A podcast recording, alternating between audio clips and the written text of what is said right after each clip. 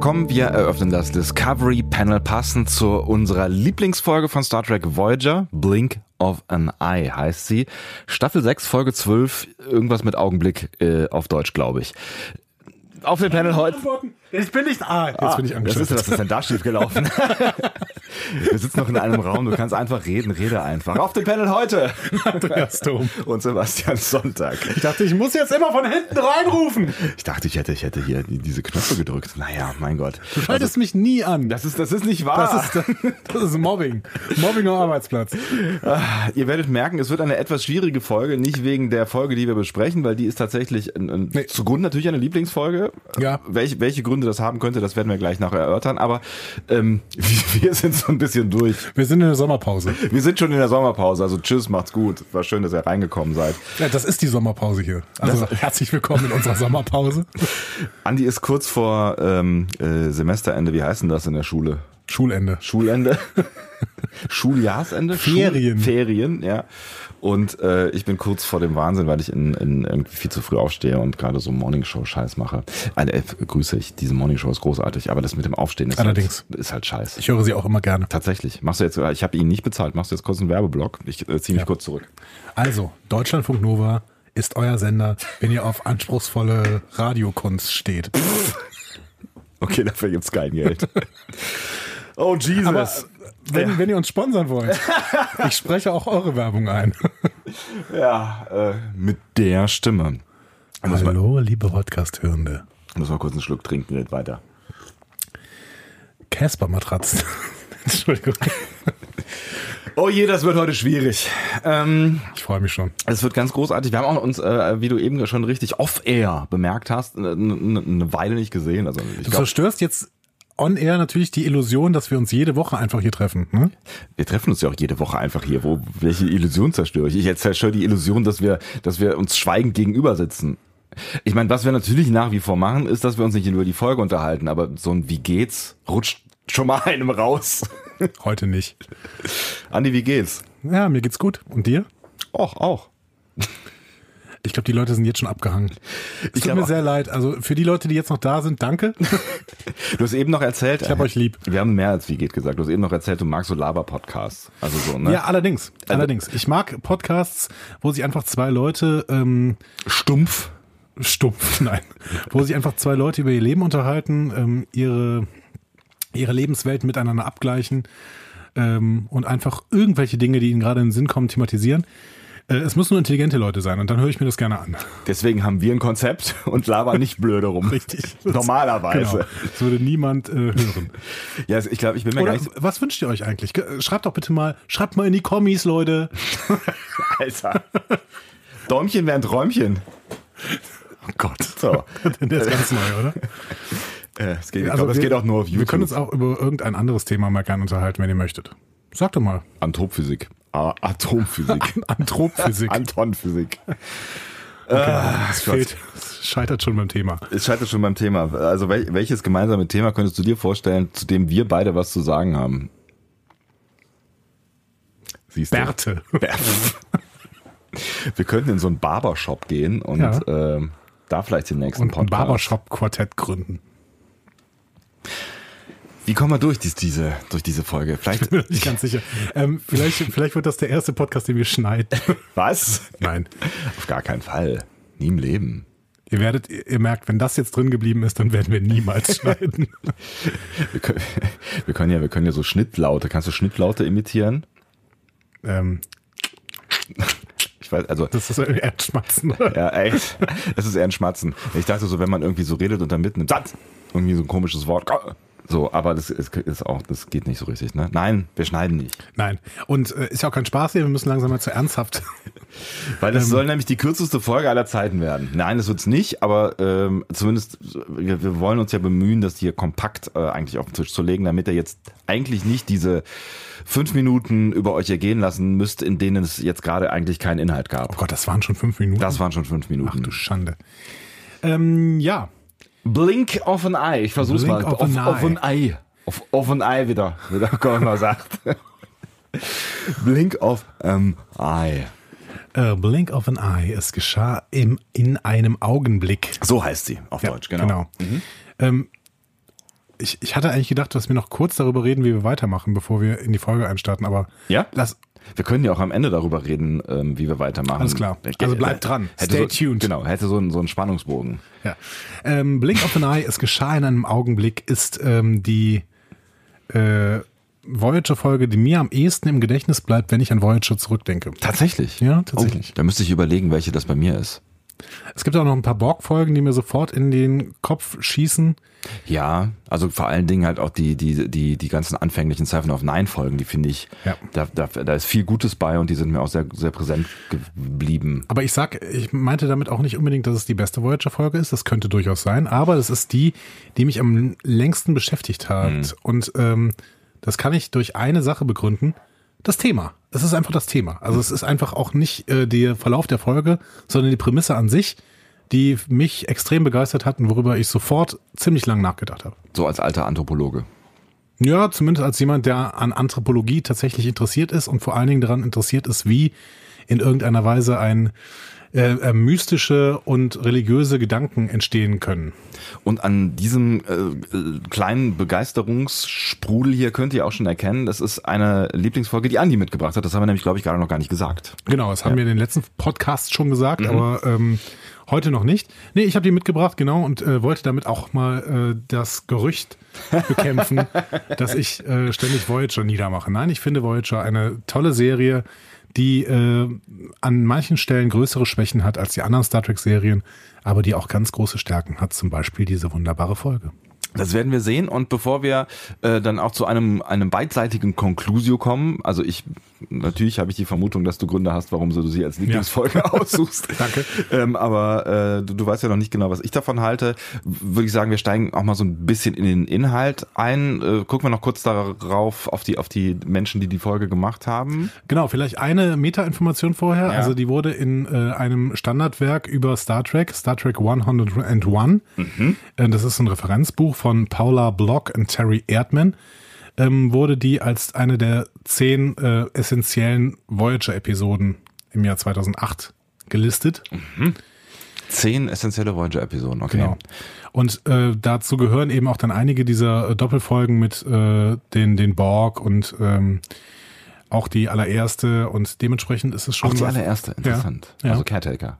Genau, Caretaker. Ja. Hm? Aha. ja, weil wenn du Voyager durchgucken müsstest, müsstest du die erste und letzte auf jeden Fall sehen. Ach so, deswegen essentiell. Also Genau. quasi, du könntest so, ein- so ein Speedrun, Voyager Speedrun machen mit Genau. diesen zehn Folgen. Genau. Ich verstehe. Ich dachte jetzt essentiell, weil sie so essentielle Themen behandeln. Also was- Sicherlich auch, wobei diese Folge tatsächlich so ein bisschen auch ähm, nach einem Originalskript sich anhört, nämlich der äh, Folge Wink of an Eye äh, aus TOS. Ah, Aber da können wir vielleicht mal an einer anderen Stelle drüber reden. Das ist auch eine ähnliche Thematik, aber nicht ganz so, genauso. Ähm, da hier ist schon einiges Neues dabei.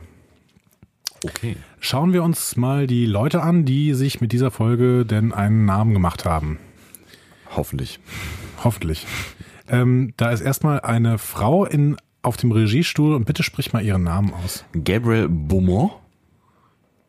Ich weiß es nämlich nicht. Also die, wenn sie Amerikanerin ist, vielleicht nennt man sie auch Beaumont. Ja. Oder Beaumont. So, so eine Mischung aus genau. beidem oder so. Das ist auf jeden Fall eine Frau, die äh, Geschichte geschrieben hat, denn sie ist die erste Frau, die jemals bei Star Trek Regie geführt hat. Ach echt? Krass. Okay. Und aber nicht bei dieser Folge, sondern bei einer TNG-Folge, nämlich der Episode Booby Trap. Booby Trap. Genau. Hast du den ist, deutschen Titel? Ähm, nee, habe ich nicht. Bei- das bei- ist aber, ich kann sie dir beschreiben, das ist die Folge, wo Jordi sich in das Computerprogramm von Dr. Brahms verliebt. Ah, ja, ich erinnere mich. Schöne Folge eigentlich. Ja. Ja. Also Genau. es ist halt so eine, so eine So eine nachdenkliche und ähm, langsame, ruhige Folge. Genau. Ne? Und so eine, so, eigentlich so eine, so eine klassische TNG-Zwischenfolge, so, ne? Genau, da sind die irgendwie in einem Meteoritensturm, glaube ich, und müssen da irgendwie versuchen rauszukommen. Und das schafft Jordi nur mit der Hilfe dieses Computerprogramms von Dr. Brahms, Mhm. die in irgendeiner Weise eine ähm, Variation des Warp-Antriebs entwickelt hat oder sowas, ne? Ja, ich weiß aber, ja, weiß ich nicht mehr genau, aber genau. Die arbeiten dann irgendwie zusammen und Love. Spannend bei Gabrielle Beaumont oder Beaumont, ähm, die ist verheiratet mit, äh, war verheiratet mit dem Darsteller Olaf Pooley. Mhm. Der spielt in dieser äh, Folge den Kleriker, Ah, okay. also diesen sehr alten. Ja. Und das ist äh, der älteste Darsteller, den Star Trek bis heute gesehen hat. Oh, der ist wirklich alt? Der war wirklich zu diesem Zeitpunkt schon sehr alt, als er Voyager gedreht hat. Ich habe ich hab gedacht, den hätten sie alt geschminkt tatsächlich. Der ist im Jahr 2015 mit 101 Jahren gestorben. Alter. Respekt. Also ähm, zu dem Zeitpunkt, das war dann, ja, vielleicht, mh, dann war er irgendwie 87 oder sowas. Ne? Also das war, glaube ich, 14 Jahre davor oder sowas oder 13. Ja, es wird, ich weiß, wann die, wann die ge- gedreht wurde. 2006, 2007, 2005, sowas? Nein, vorher, viel, viel, viel früher. Ach so, nee, ich bin, ich bin falsch. Entschuldigung. Äh, wir sind ja, wir sind ja in den 90ern. Warum kann ich war bei 2.1 oder 2000 müsste es gewesen sein. Ich glaube, Voyager ist 2.1 zu Ende gelaufen. Oder? Ja. Ja, ja, genau. Wann, ja, ich komme immer mit diesen Daten so durch, äh, durcheinander, auch was Enterprise angeht. Das war aber bis 2004, Ich ne? bin aber auch ganz schlecht drin, mir das irgendwie genau zu merken. Whatever. Genau. Ähm, Ähm, das ja, ist äh, der, der zweitälteste Darsteller von ähm, ähm, Star Trek ist eben übrigens nur, das hatte ich mal kurz dann irgendwie auf meiner Recherche rausgefunden, Ja. ist Norman Lloyd. Der hat in der sechsten Staffel von TNG mitgespielt und der lebt tatsächlich noch.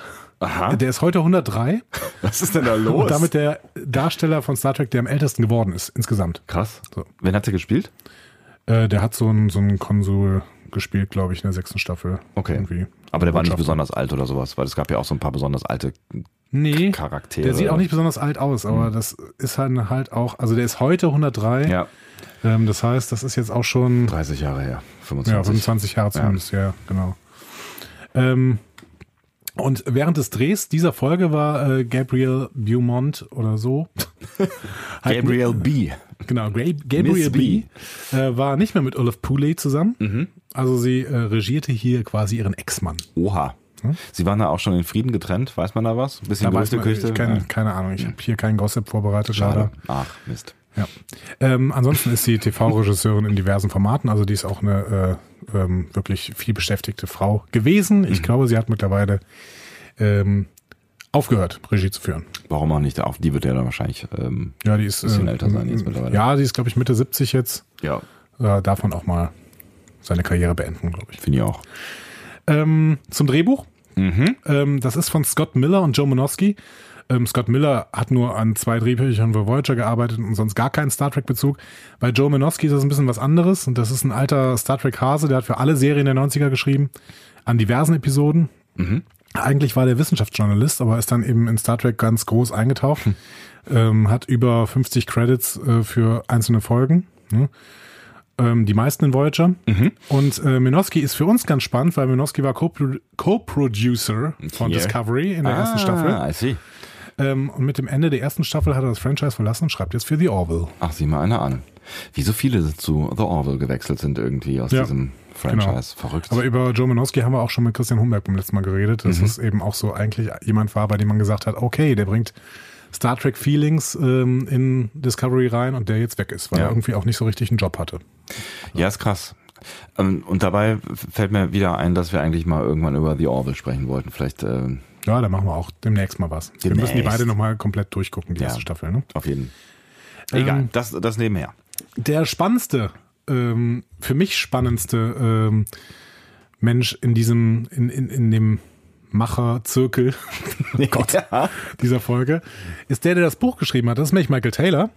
Erinnerst du dich noch an Michael Taylor? ja, ja. Der ist auch Producer gewesen. Von Deep Space Nine. Nein. Ähm, Ich sehe auf jeden Fall den Namen immer vor, vor Augen, der im Abspann irgendwo. Ja, ich glaube, der hat auch teilweise mitproduziert. Vor allen Dingen aber war er Drehbuchautor von The, In the Pale Moonlight. Ah. Und der Regisseur von The Visitor, das habe ich damals schon erzählt, hat auch dann eben für Battlestar Galactica geschrieben ab der dritten Staffel, dann auch als Produzent. Jetzt produziert er Into the Badlands und ich werde das Gefühl nicht los, dass Michael Taylor vielleicht so ein guter Produzent für Discovery werden könnte. Wenn ich mir jetzt angucke, dass wir jetzt über drei Lieblingsfolgen gesprochen haben und zwei davon sind maßgeblich von Michael Taylor beeinflusst, Meinst, du, meinst du, er kriegt das mit? Vielleicht sollten wir es ihm mal sagen. Ja. Also der ist auf jeden Fall noch aktiv, ähm, auch oft aktiv gewesen. Der hat ähm, hier d- d- d- d- Defiance gemacht, diese Oh. Science-Fiction-Serie, Ja. die auch echt gute Ansätze hatte, fand Mega, ich. ja. Die, ja. Also da, fand, da war echt viel Gutes dabei. Ich weiß auch nicht genau, warum ähm, das, das, das ist irgendwann im Sonne verlaufen. Ne? Ja, war vielleicht ein bisschen zu abgedreht an bestimmten Stellen. Ja, irgendwie. vielleicht. Aber ähm, grundsätzlich fand ich da äh, gute Sachen, waren, waren da gute Sachen dabei. Absolut. Into the Badlands habe ich nie gesehen, aber auch das soll gute Ansätze haben. Habe ich auch nie gesehen. Was, ist das für ein Genre? Das ist, glaube ich, auch Science-Fiction. Okay. Okay, schreibe ich mal auf den Zettel. Ne, habe ich auch nie gesehen. Ja, müsste man, müsste man mal jemanden fragen, der es gesehen hat. Aber wie gesagt, ähm, vielleicht ist das, wäre das jemand, der so ein Hoffnungsträger für Discovery auch noch sein können. Wobei ähm, wir, glaube ich, in der nächsten Folge mal das schon mal ankündigen, ein bisschen News machen können. Und da gibt's ja auch durchaus News im Producer-Stab. Jetzt hast du ähm, den Spannungsbogen genau zehn Minuten gehalten, den wir eigentlich erst, erst am Ende auflösen wollten. ja, okay. Ja, also Newsfolge ist auf jeden Fall angesagt, weil da ist tatsächlich ja wieder einiges passiert so in den letzten Genau. zehn. Aber da lassen wir jetzt noch ein bisschen Tagen. sacken, damit wir dann wirklich äh, da äh, auch mal drüber sprechen können und nicht wieder von News überrollt werden, so wie beim letzten Mal. genau. Und vielleicht machen wir das auch so ganz kurz vor dem Veröffentlichungstermin. So ganz kurz. Ganz, ganz kurz. Aber äh, merkt euch mal den Namen Michael Taylor. Ähm, der ist für mich wirklich ein Hoffnungsschimmer im, in der Star Trek-Welt, weil er einfach nur ein aktiver Produzent ist, ähm, der für sich für gute Star Trek-Folgen ausgezeichnet hat. Ich werde mir jetzt auch mal merken, ähm, nachdem wir ihn ja jetzt quasi jetzt hier in unserer kleinen Reihe dann jetzt tatsächlich schon so zum zweiten Mal haben. Ja, und da wird er sicherlich auch nochmal auftauchen, weil The Visitor, da will ich irgendwann mal drüber reden noch. Und es gibt auch noch zwei, drei andere Folgen, bei denen Taylor beteiligt war, die wirklich für uns auch interessant sein können. Ich bin gespannt. Sollen wir mal reinstarten? Lass uns reinstarten. Blink of an Eye. Also wir sind schon relativ weit fortgeschritten ähm, bei äh, Voyager. Eine sechste Staffel, zwölfte Folge. Da passiert gar nicht mehr mal so viel. Ähm, und das heißt, eigentlich sind auch schon alle alle äh, Menschen im Cast, die man dann am Ende quasi auch noch zusammen hat, die dann äh, Genau, beziehungsweise Finale kurz, kurz vorm Finale verlassen uns ja noch welche. Ja, das stimmt. Aber ähm, die Voyager ist im Prinzip, ähm, ja, also sie sind auch schon auf die Borg gestoßen. Sie wissen ungefähr, wo sie sich im Delta-Quadranten bewegen. Ja. Stoßen aber weiterhin auch auf Planeten, die sie eben noch nicht irgendwie verzeichnet haben. Unter anderem den, auf den sie jetzt zufliegen am Anfang dieser Folge. Der sieht so ein bisschen wie ein Donut aus. Ja, stimmt. Eigentlich ganz lecker. Ähm, Tuvok sagt dann, er ähnelt einem Quasar, weil er sich so schnell dreht. Ähm, das ist, ähm, wenn ich das richtig gelesen habe, ein physikalischer Fehler. Aber, äh, tatsächlich? Ja, ich glaube, es müsste Pulsar heißen, wenn ich das richtig verstanden habe. Was ist ein Quasar? ähm, was anderes. Ich glaube, ein schnell, ein schnell drehendes Objekt im Weltall müsste ein Pulsar sein. Wenn ich das, also, wenn ich das richtig verstanden habe, ich bin leider nicht so astrophysisch äh, begabt, astrophysikalisch. Wikipedia sagt, ein Quasar ist der aktive Kern einer Galaxie, der im sichtbaren Bereich des Lichtes nahezu punktförmig erscheint und sehr große Energiemengen in andere Wellenlängenbereiche ausstrahlt. Ja, und jetzt google mal kurz Pulsar, damit du das auch mal vorlesen kannst. Moment. Huch. Wer tippen kann, ist klar im Vorteil. Ja, definitiv. Vor allen Dingen wer. Der gute Tuvok hat uns von einem Quasar erzählt, aber ich glaube, es müsste Pulsar heißen. Ich will nur, dass das Notband nicht angeht, weil wir zu lange nichts sagen. Das Star Trek Discovery Notfallband. Genau.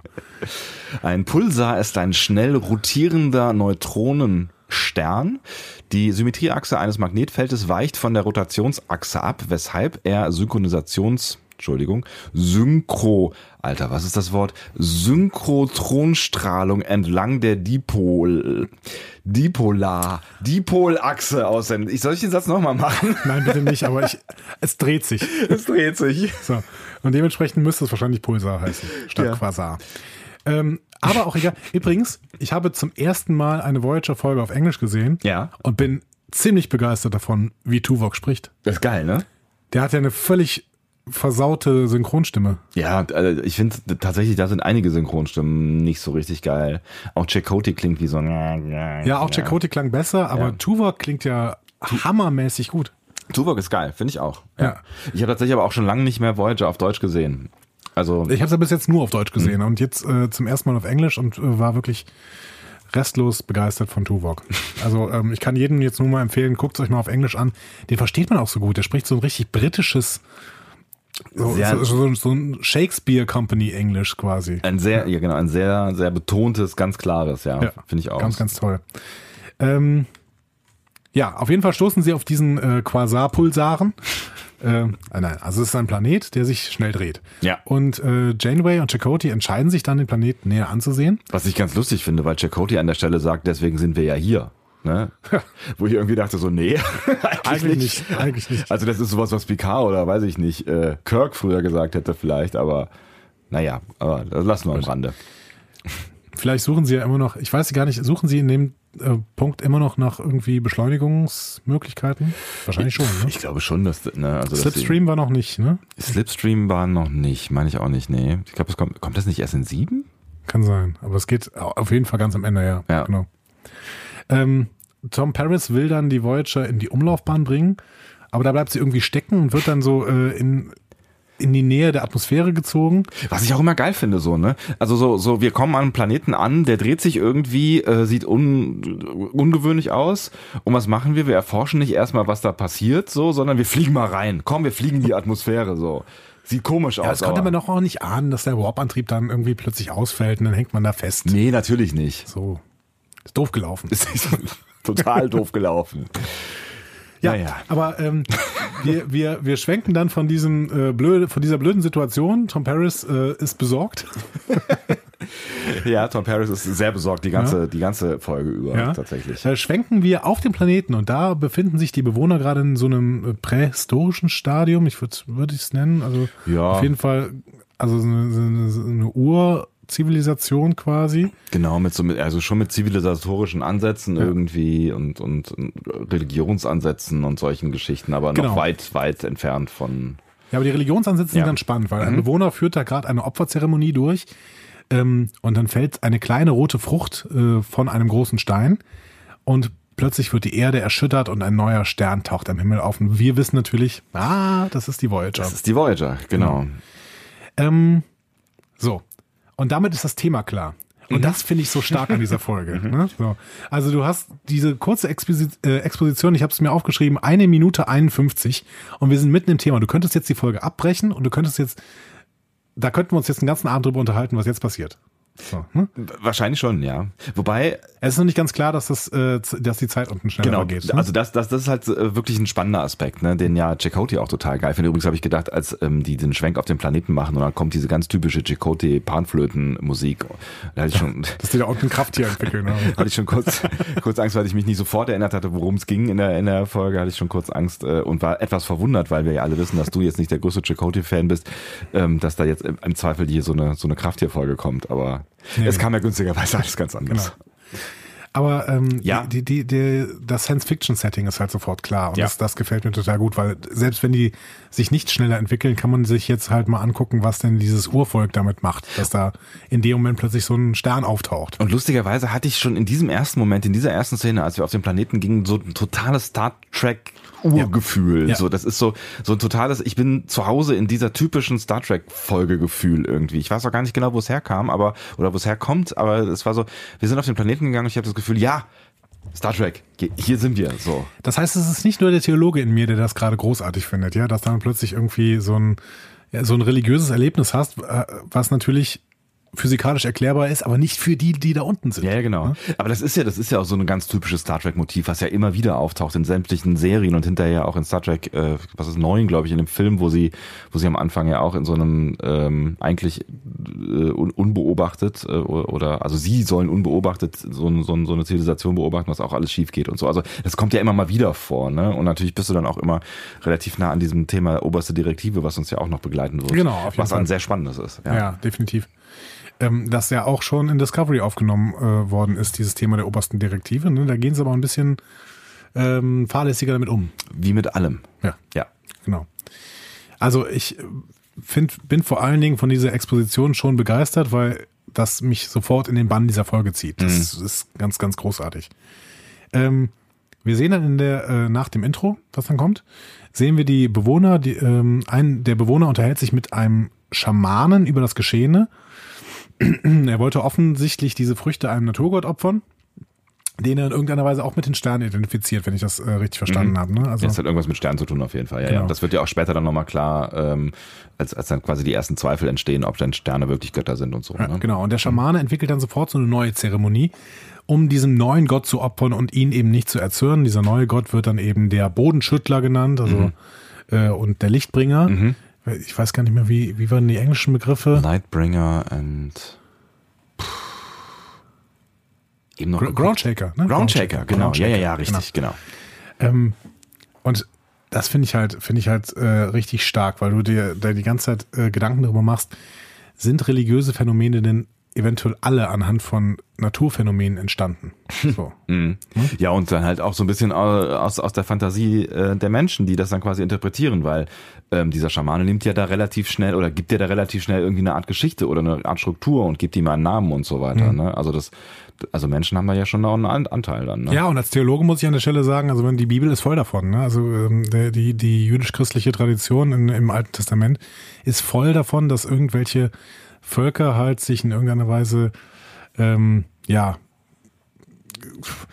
Gottheiten bilden, die in irgendeiner Weise ihren Bedürfnissen entsprechen. Mhm. So, und dann äh, werden halt da auch irgendwie äh, so Traditionen zusammengeführt und mhm. daraus entsteht eben dieses jüdisch-christliche Gottesbild. Ne? Mhm.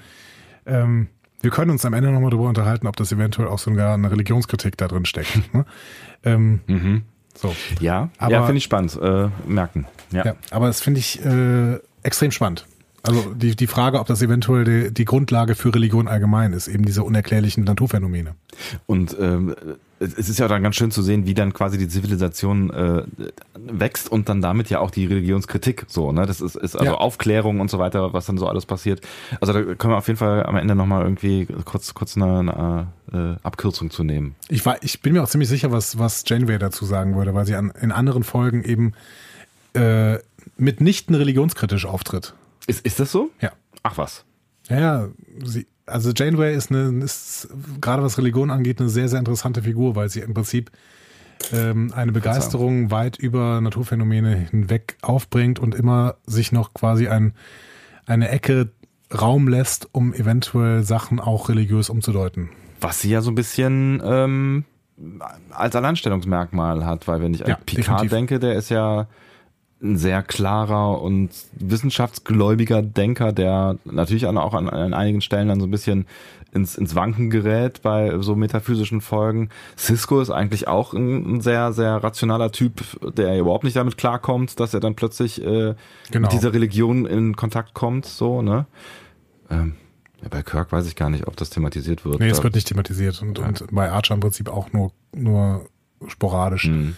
Aber bei Janeway, bei Janeway ja. es gibt zum Beispiel eine Folge, ich glaube, die ist in der ersten Staffel, die heißt Das Unvorstellbare. Mhm. Da finden die irgendwelche Sarkophage auf einem ähm, Ring um einen Planeten, mhm.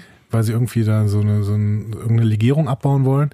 Ähm, und Harry Kim wird dann äh, durch einen dieser Sarkophage auf in eine andere Welt transferiert. Und das, da geht es quasi darum, dass es einen Totenkult gibt, der die Sarkophage auf diesen Planetenring schießt und die gehen davon aus, dass diese äh, Leute, die da in diesen Sarkophagen liegen, in eine nächste Emanation wechseln. Ja, genau. Ja, ich ähm, erinnere mich an die Folge. Und Janeway sagt am Ende zu Harry Kim, der dann sagt, ja, aber deren Glauben ist ja völlig falsch. Hm? Mhm.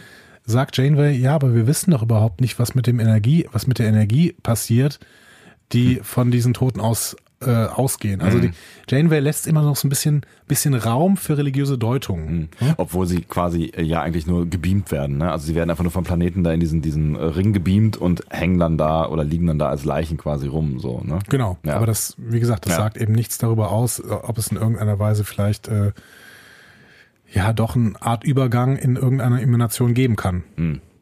Interessant, dass, dass Janeway da so anders unterwegs ist, weil sie ja, ja sonst auch eine relativ logische und kühle Denkerin ist, so, ne? Ja.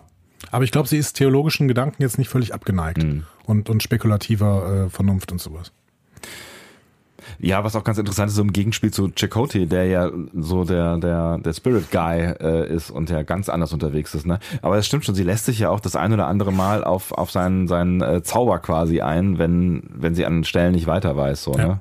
Es gibt diese Folge, wo er auch zu, zu da haben wir schon mal irgendwann ähm, drüber gesprochen, ich weiß gar nicht mehr in welchem Zusammenhang, wo die beiden ähm, irgendwie auf dem Planeten gestrandet sind und die Voyager, die sie zurücklässt und sie dann so ein eher ähnliches äh, Leben anfangen, so und dann übernimmt sie ja da durchaus auch so so äh, Eigenschaften von ihm quasi. Ja, absolut. Also ich, ich könnte mhm. mir auch wirklich vorstellen, dass das für viele Leute, die Voyager äh, sehr, sehr lieben, auch eine Art von Faszination ausübt, ähm, dass das Janeway de genau deswegen eben so ein bisschen faszinierender Charakter ist, weil sie eben, ja, weil sie, weil sie Deutungsmuster neben der Physik und neben der, neben der Naturwissenschaft allgemein zulässt, mhm. aber gleichzeitig eben von Naturwissenschaft sehr, sehr fasziniert ist und eben auch Wissenschaftlerin ist. Ja, ne? ja. ja.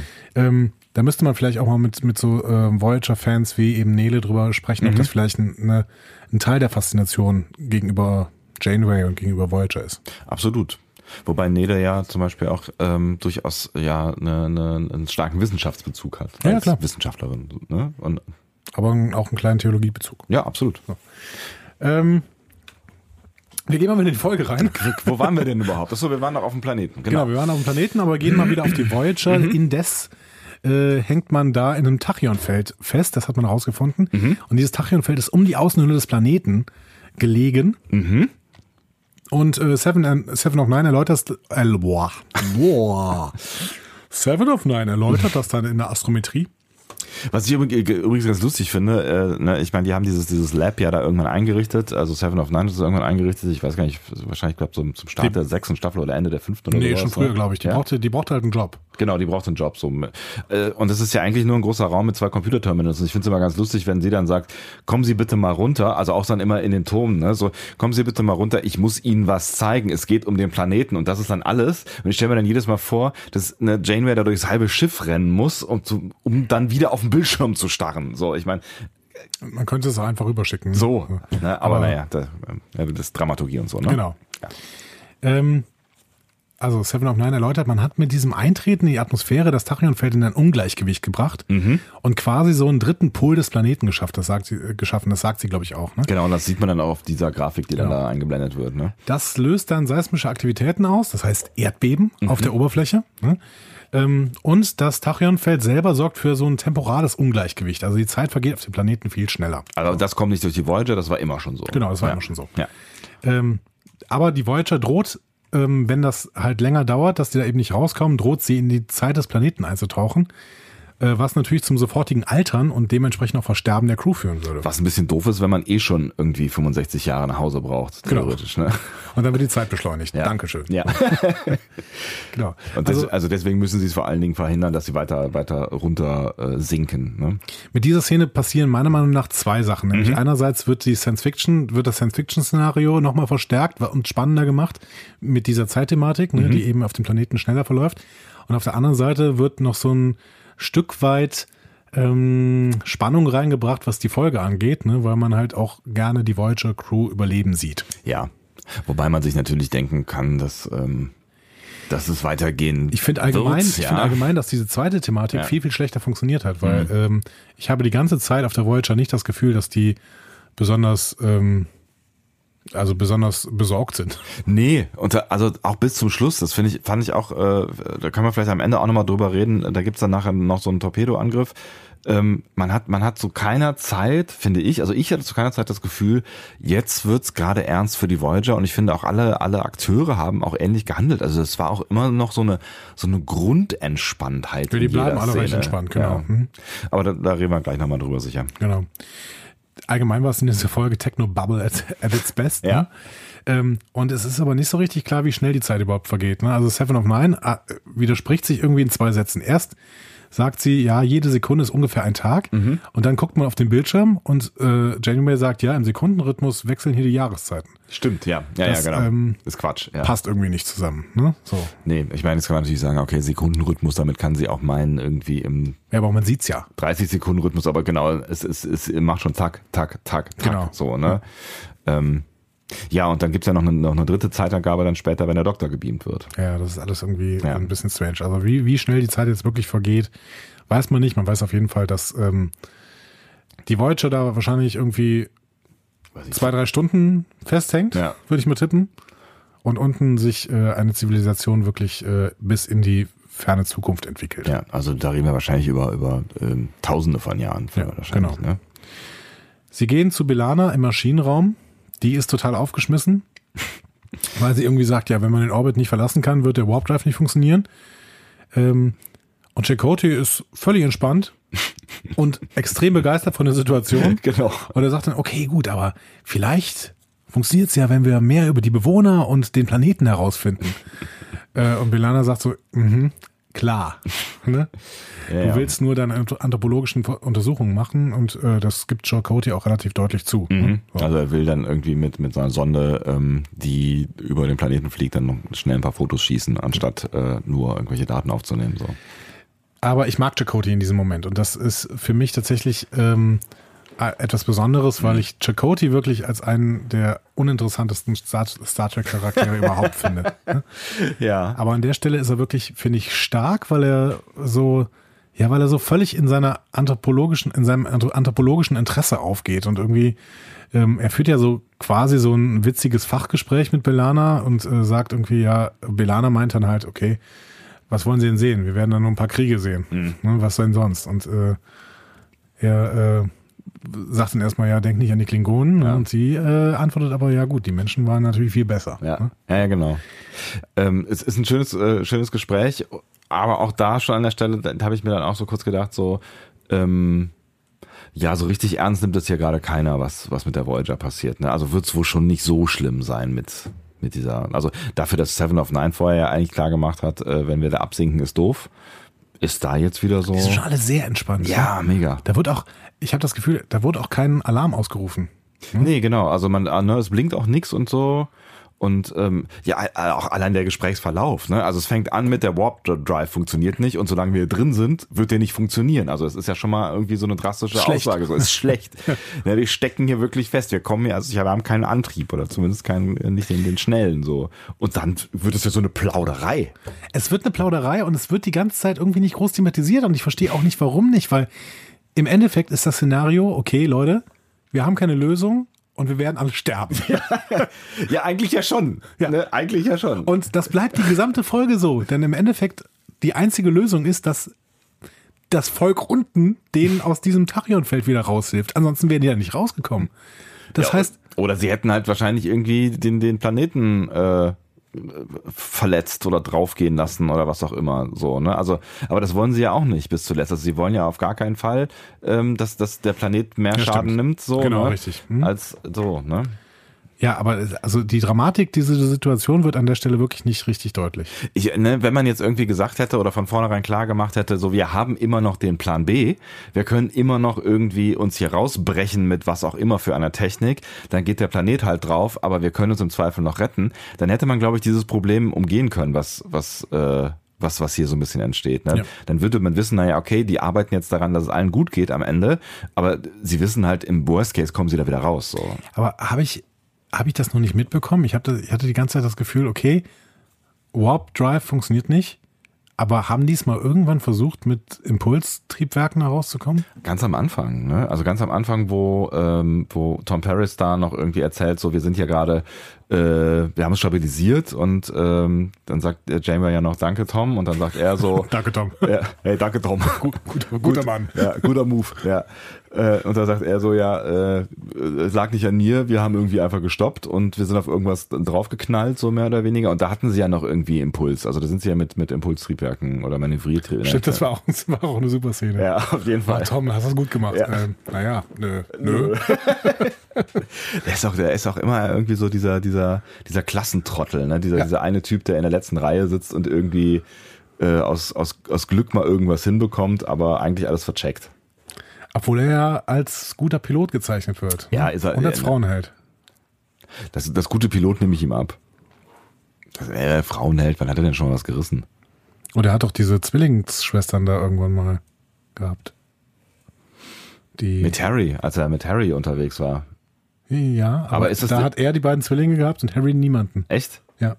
Weil häufig, meine ich, also habe ich so dunkel in Erinnerung, dass wenn Harry und er losgezogen sind, hat er so, also Tom auf große Klappe gemacht und Harry ist damit irgendwem nach Hause gegangen. Nee, nee, nee.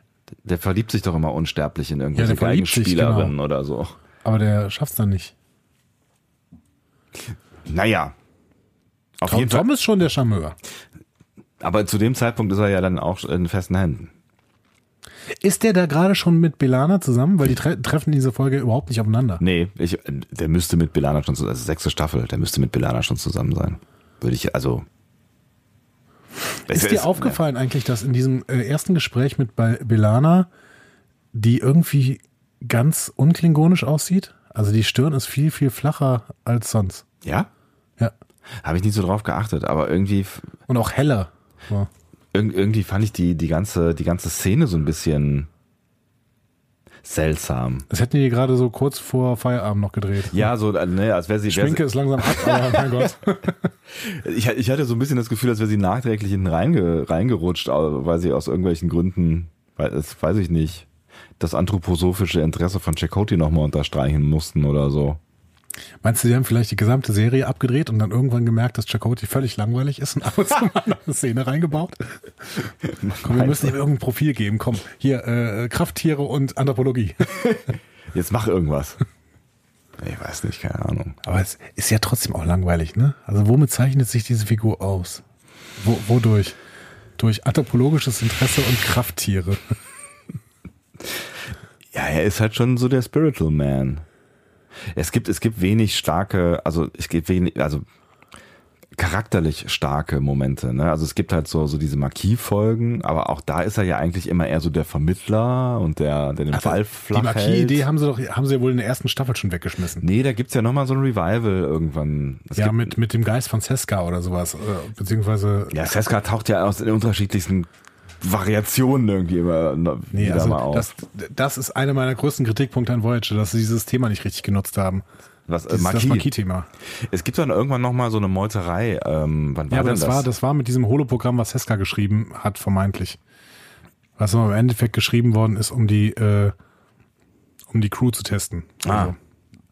Ah ja, ja, ja, richtig. Ich hatte jetzt gerade kurz, es gibt ja auch diese Folge, wo, ähm, wo sie irgendwie, wie heißt die, 200 Jahre Krieg oder sowas, äh, wo sie, wo, wo irgendwie mehrere Jahrzehnte oder mehrere Jahre gezeigt werden.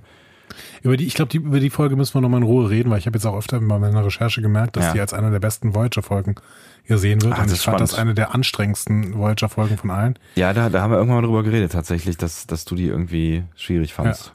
Und dementsprechend ist es vielleicht mal ein ganz guter Aufhänger, darüber mal einen Podcast zu machen. Nele hat die doch auch angesprochen, meine ich. Ich weiß aber nicht mehr, was sie darüber gesagt hat. Und ich weiß auch nicht mehr, wie ich die fand. Ich muss ich mir noch angucken. Vielleicht können wir die ja mal als, als quasi Lieblingsfolge mit reinnehmen und Haben wir mal auf dem Schirm. genau, fragen uns mal, ob es denn wirklich eine Lieblingsfolge werden könnte. So, wir, wir schweifen heute sehr stark Ich weiß ab, auch ne? nicht, was da los ist. es Unkonzentriert. äh, Struktur und so, ne? Ah, Also, Mann, ey, wir kommen auch überhaupt nicht vorwärts. Wir sind immer noch am Anfang dieser Folge. genau, äh, Chakoti und Belana haken wir jetzt mal ab so. Wir gehen Ja. mal wieder auf den Planeten zurück. Ja, Die bitte. Bevölkerung ist im Mittelalter angekommen, so ungefähr. Ne? Also da ist so ein Protektor und ein Kleriker. Hier dieser Kleriker war, wie gesagt, der Ex-Mann von der Regisseurin. Ne? 102, nee, 101?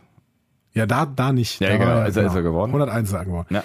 Und die unterhalten sich über den Ground Shaker, Mhm. also die Voyager. Und äh, hier haben wir dann die ersten, ähm, so die ersten Wissenschaftsgläubigen. Ne? Also der Protektor will da, will das alles nicht so, der will sich nicht an diese alten Mythen halten und sagt auch hier Feuerfrucht äh, schmeckt gut, komm, möchtest Ja, du essen, so. Ne?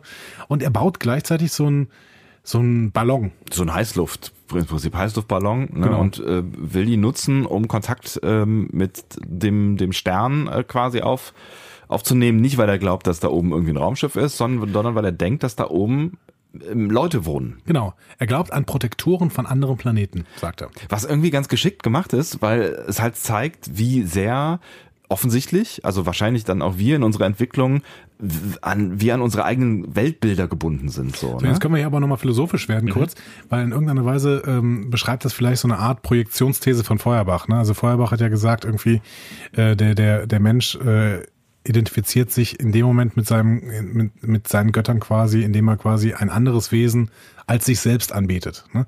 Und der Protektor ähm, sagt sofort, okay, da oben, das sind garantiert Protektoren von anderen Welten. Also in irgendeiner Weise vielleicht, ähm, vielleicht möchte er einfach sich seine eigene Macht als Protektor so weit ausdehnen, dass sie eben auch andere Welten umfasst und hat deswegen den Wunsch, auch andere Protektoren davor und da oben zu finden.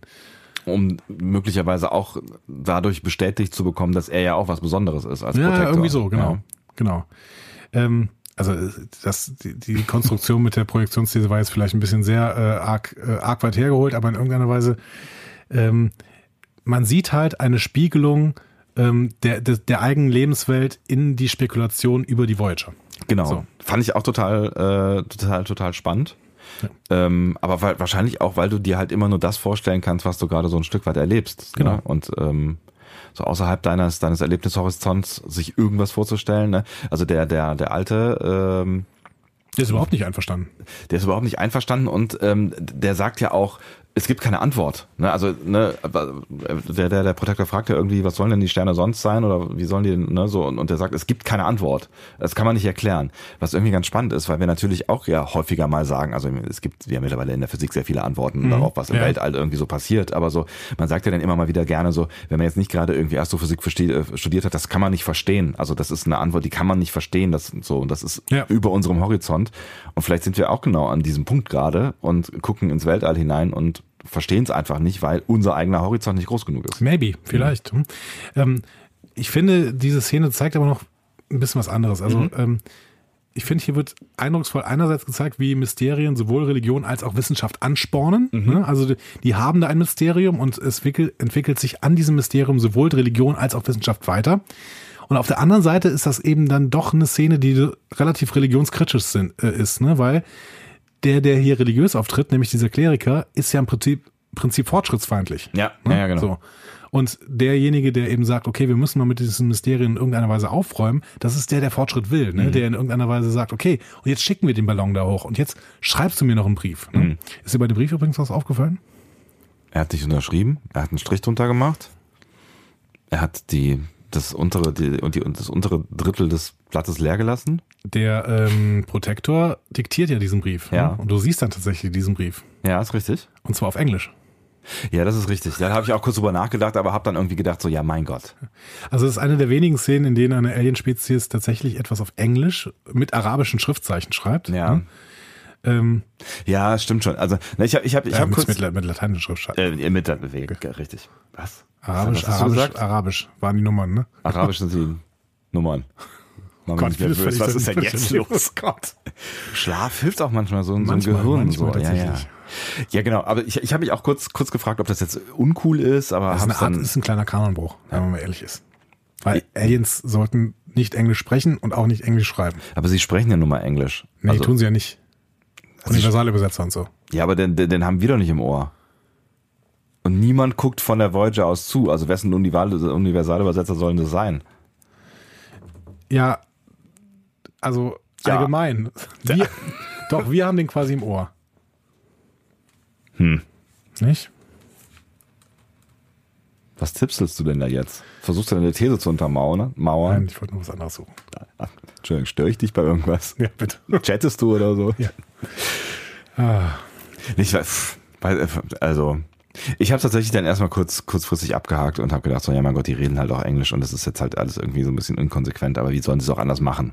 Ja, den Brief hätten sie anders schreiben können, vor das allen war, Dingen, weil er den Brief so diktiert. Ja. Das war nicht so schlau. Also der hätte ja einfach irgendwelche Alien-Schriftzeichen machen können, wie es in den meisten Folgen eben so gemacht wird, aber macht er eben nicht. Ja.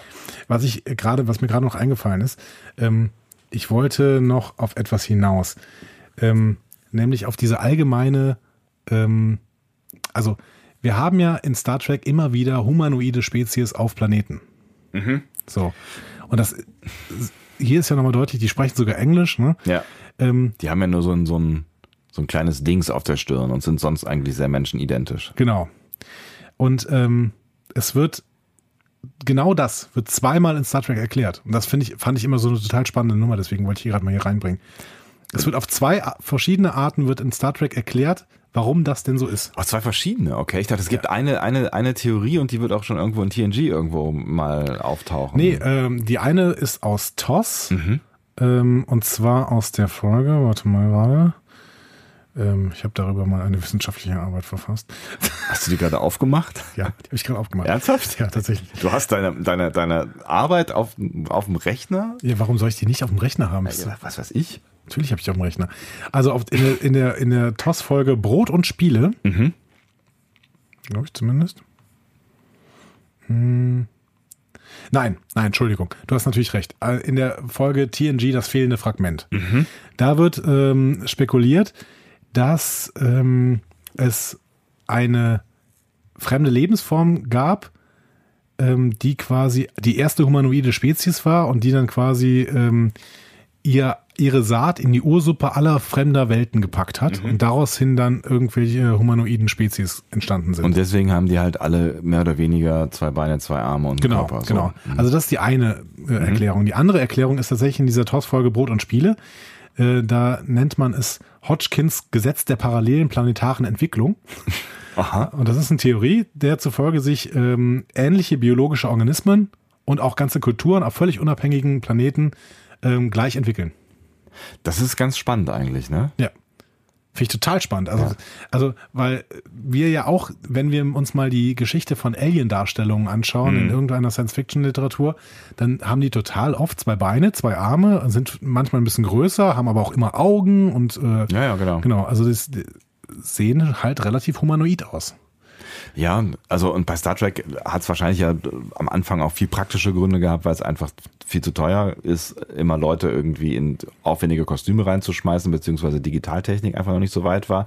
Bei, bei Discovery haben wir jetzt sowas wie, wie diesen äh, Tigraden. Tigraden? Teilgeraden, Ja. genau. Der, der, Das Bärtierchen. Das Bärtierchen, was auf jeden Fall schon mal was anderes ist als ein humanoides äh, Leben so, ne? Ja. Aber ich glaube, es hat wahrscheinlich am Ende auch Identifikationsgründe, denke, also dramaturgische Identifikationsgründe, weil wir mit Wesen, die ganz anders aussehen als wir, erstmal nicht so viel anfangen können. Ja, wobei Enterprise das ja, ähm, äh, also die, die, die 2003 bis 2005 Enterprise oder 2006, auf jeden Fall die neue Enterprise Ja. hat das ja versucht.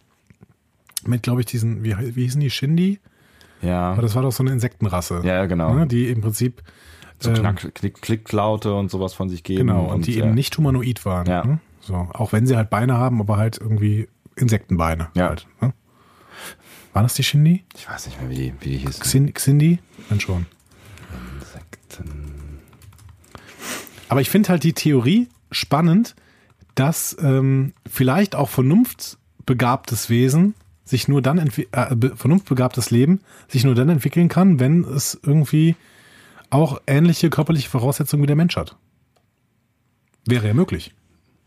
Das ist das eine, was ich spannend fand. Und das zweite, das hast du eben auch schon erwähnt, und das zieht sich ja auch so ein bisschen durch die Folge, ist, dass dieser Antrieb da sein muss, der, der Menschen weiterbringt. Also egal, ob es jetzt Religion oder Wissenschaft ist. ne? Das ist die Theorie der Folge, ne? Ja. dass man durch diesen Antrieb eben, dass sich das alles viel schneller entwickelt. Aber diesen, diese, diese, diese erste, also diese TOS-Theorie, dieser parallelen Entwicklung, Mhm. die kann ich nicht. Finde ich tatsächlich recht spannend. Das ist eine, auch eine spannende Folge, diese Toss, Brot und Spiele. Ähm, da entwickelt sich, da, da landen die nämlich auf einem Planeten, auf dem quasi das Römische Reich noch existiert, aber in einer äh, Zukunftsfassung, wo dann auch wirklich äh, Gladiatorenspiele im Fernsehen übertragen werden und sowas. ähm, und es einen Viergötterglauben gibt, der aber langsam dadurch abgelöst wird, dass ähm, es eine Sekte sich entwickelt, die sich Sons, äh, nee, Moment, Children of the Sun nennen. Aha. Ähm, und da wird dann noch so ein Spaß draus gemacht am Ende dieser Folge, dass die das alle falsch verstanden haben, weil sie immer die ganze Zeit gedacht haben, das wäre Naturglaube. Ähm, aber im Endeffekt sie eigentlich den Sohn anbeten. und dass sie Okay. quasi dann sagen, okay, das Christentum löst irgendwann das Römische Reich ab. So. Also to total spannende Folge, ähm, wenn du es aus theologischer Perspektive betrachtest. Ich verstehe. Genau. Ähm, wir sind schon wieder sehr weit abgestritten. Ja, ich weiß auch heute, das- ist, nee. ist für euch bestimmt eine sehr anstrengende Folge. Es tut mir sehr leid. Ja, mir auch. Le leichte, leichte Fahrigkeit. Also ich meine, die Gedankengänge, die sind ja irgendwie alle, alle ganz spannend. Vielleicht hätte man sie vorher auch bündeln können. ah, also ich, ne, gut. Gehen wir wieder in die Folge zurück. Ja, warum eigentlich nicht? Es passieren ja noch Dinge in dieser Folge. Wir gehen mal wieder zu Chakotay und Belana. Naja. Ähm, die schauen sich die neuesten Ergebnisse von Sonden über den Planeten ab und äh, offensichtlich ist, ist die industrielle Revolution im Gange, denn es gibt äh, so Monoxidverpestungen in der Atmosphäre ähm, und die ständigen Erdbeben durch die Voyager ausgelöst haben zu verstärktem Einsatz von Eisen im Bau der Gebäude geführt. Hm? Was ja auch irgendwie logisch ist, ne? Ja, also die genau. bauen halt stabil. Genau, die müssen stabil bauen. Ja. So. Ähm, genau, das ist zwar auch wieder ein Antrieb für eben äh, besondere Entwicklung, ne, der von außen kommt, dadurch, Ja. dass die Voyager da ist.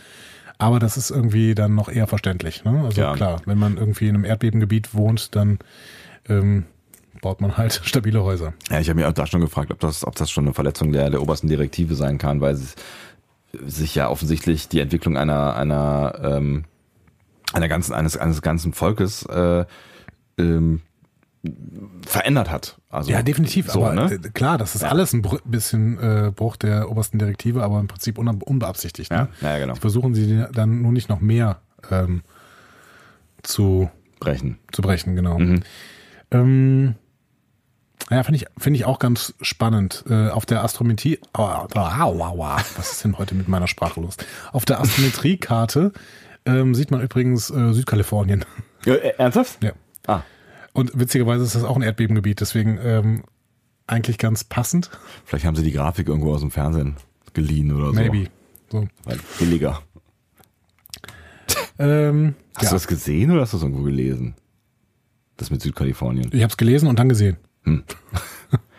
Ist mir nicht aufgefallen.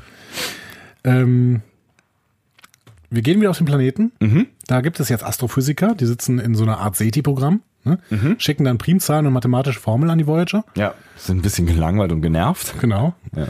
Äh, und unterhalten sich dann über so verschiedene Mythen, die man sich über die Voyager erzählt und die auch das Handeln der Menschen beeinflusst haben. Ne?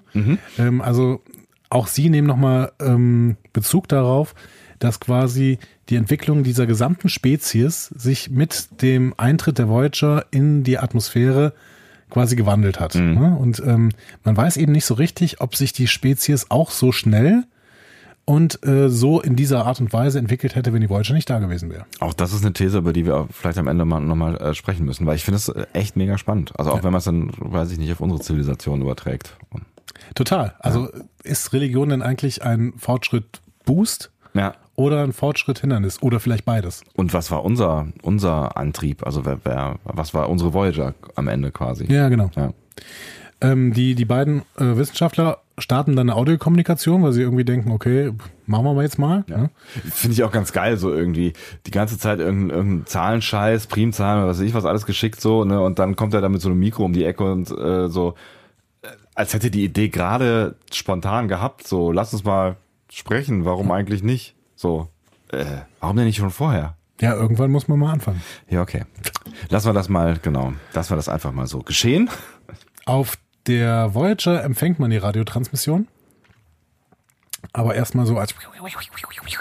Ne, so, Was ja eigentlich logisch ist, ja. klar. Und dann verlangsamt man sie ganz, ganz extrem und dann kann sie verstanden werden. Es ist nämlich ein Grußwort, welches quasi die Hoffnung ausdrückt, dass die Erdbeben, unter denen der Planet seit Antritt der Voyager leidet, nicht absichtlich ausgelöst worden sind. Also, Leute, wir wissen ja, die Erdbeben sind von euch. Ich hoffe, das ist keine Absicht. Genau. Ne? So. So, ich wollte wollt mal Hallo sagen und hoffe, ihr seid auch irgendwie nett. Genau. So, ja. Und die Offiziere sind dann so ratlos, weil sie sich irgendwie schuldig fühlen. Auf der anderen Seite können sie nicht antworten, weil sie damit eben Kontakt zu einer Pre-Warp-Zivilisation suchen würden, was sie nicht dürfen, Ja. weil es ja gegen die oberste Direktive verstoßen würde. Ähm, und am Ende entscheiden sie dann, den Doktor als Beobachter auf den Planeten zu schicken. Für mich total spannend, diese Überlegung, weil das so ein ethisch-anthropologisches Dilemma ist. ne? Ja, also, also diese, diese ganze Szene in dem, in dem Bereitschaftsraum da oder in dem, in dem äh, Konferenzraum, die, die finde ich irgendwie ganz spannend, Die weil auch bedrückt, ne? ja, also auch so ein bisschen ratlos und Tom Paris ist ja so ein bisschen der Anwalt der, der, der Menschen auf dem Planeten, der irgendwie sagt so, die müssen halt erfahren, dass wir da sind, die müssen halt, die haben Recht darauf zu erfahren, dass, äh, dass wir das hier irgendwie verursachen, aber dass wir das vielleicht nicht absichtlich tun, aber dass wir halt dabei sind, dieses Problem zu lösen, so, ne? Und er ist so ein bisschen alleine mit der Position, auch wenn, also es ist eigentlich so, ein- so ein bisschen, auf der, auf der anderen Seite steht Tuvok quasi mit seinem, mit seiner ganz strikten Haltung, so, Genau. ne? Und ähm, alle anderen hängen so ein bisschen dazwischen und eiern so rum. Ja, weil es sich eigentlich ethisch, also eigentlich ist diese, diese, äh, haben die ein Recht auf Aufklärung. So. Auf der anderen Seite ähm, ist es eben, hat es auch schon Gründe, warum man, warum die diese Prämisse ausgegeben haben, nicht mit Prä-Warp-Zivilisationen eben zu reden. Klar.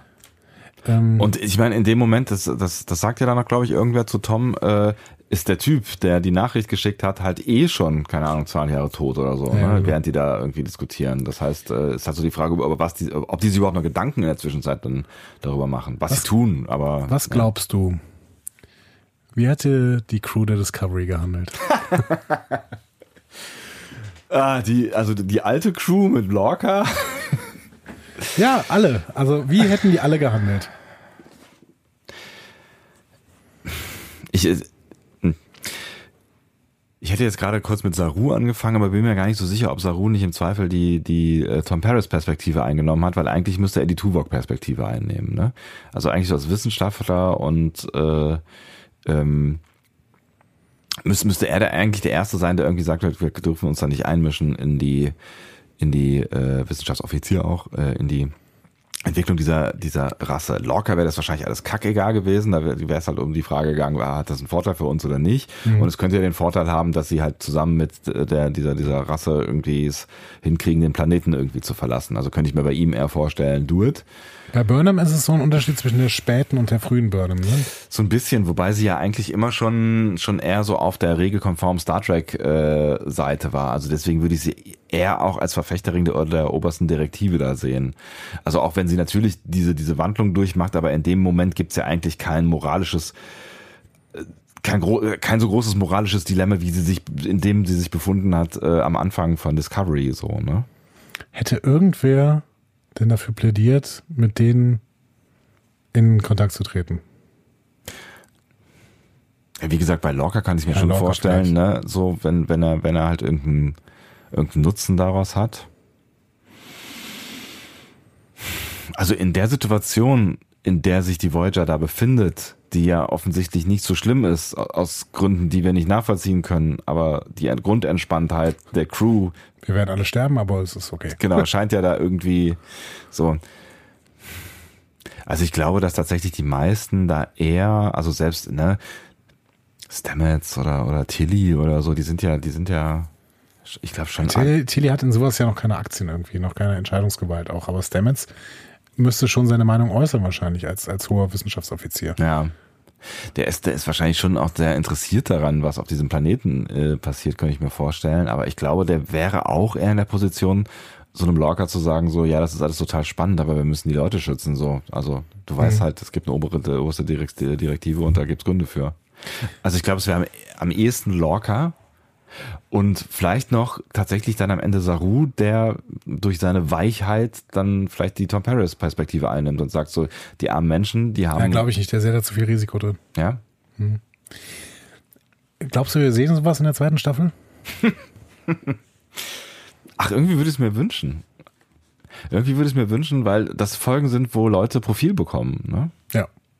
Und das hat, also das hat ja einen Grund, warum ich dieses Star Trek-Gefühl nach einer Minute, was hast du gesagt, 55 hatte, mhm. so, ne? Ähm, und das würde ich mir schon, schon auch wünschen, gerne mal bei, ähm, bei Discovery. Und einfach auch nochmal so ein paar Themen, die ich finde es ich find's tatsächlich bemerkenswert, so wir schweifen wieder ab an dieser Stelle, ich finde es tatsächlich bemerkenswert, ähm, wie viel wir aus diesen letzten Lieblingsfolgen haben rausholen können, so ja. aus einzelnen Folgen. So. Ähm, und das würde ich ganz gerne auch mit Voyager mal erleben. Also bei Voyager haben wir es auch, äh, äh, bei, bei Discovery erleben. Ich meine, bei Discovery haben wir auch über, über viel geredet, über viele Details und auch über, über viele Story Arcs und so weiter. Ähm, aber thematisch war da. Ja, aber da war schon auch Ethik drin. Klar. Aber sie müssen das noch ein bisschen mehr thematisieren. Ne? Also sie müssen auch selber noch mal ein bisschen gezielter auch darüber reden. Ja, und vielleicht auch so, ja, genau, und so ein bisschen Profil halt zeigen tatsächlich. Das ist ja. das, also bis, bisher ist da ja nicht so, also das ist noch nicht so richtig in die Tiefe gegangen. Bei, bei Michael vielleicht und bei Lorca haben wir gelernt, da, da ist nicht viel mit Tiefe so.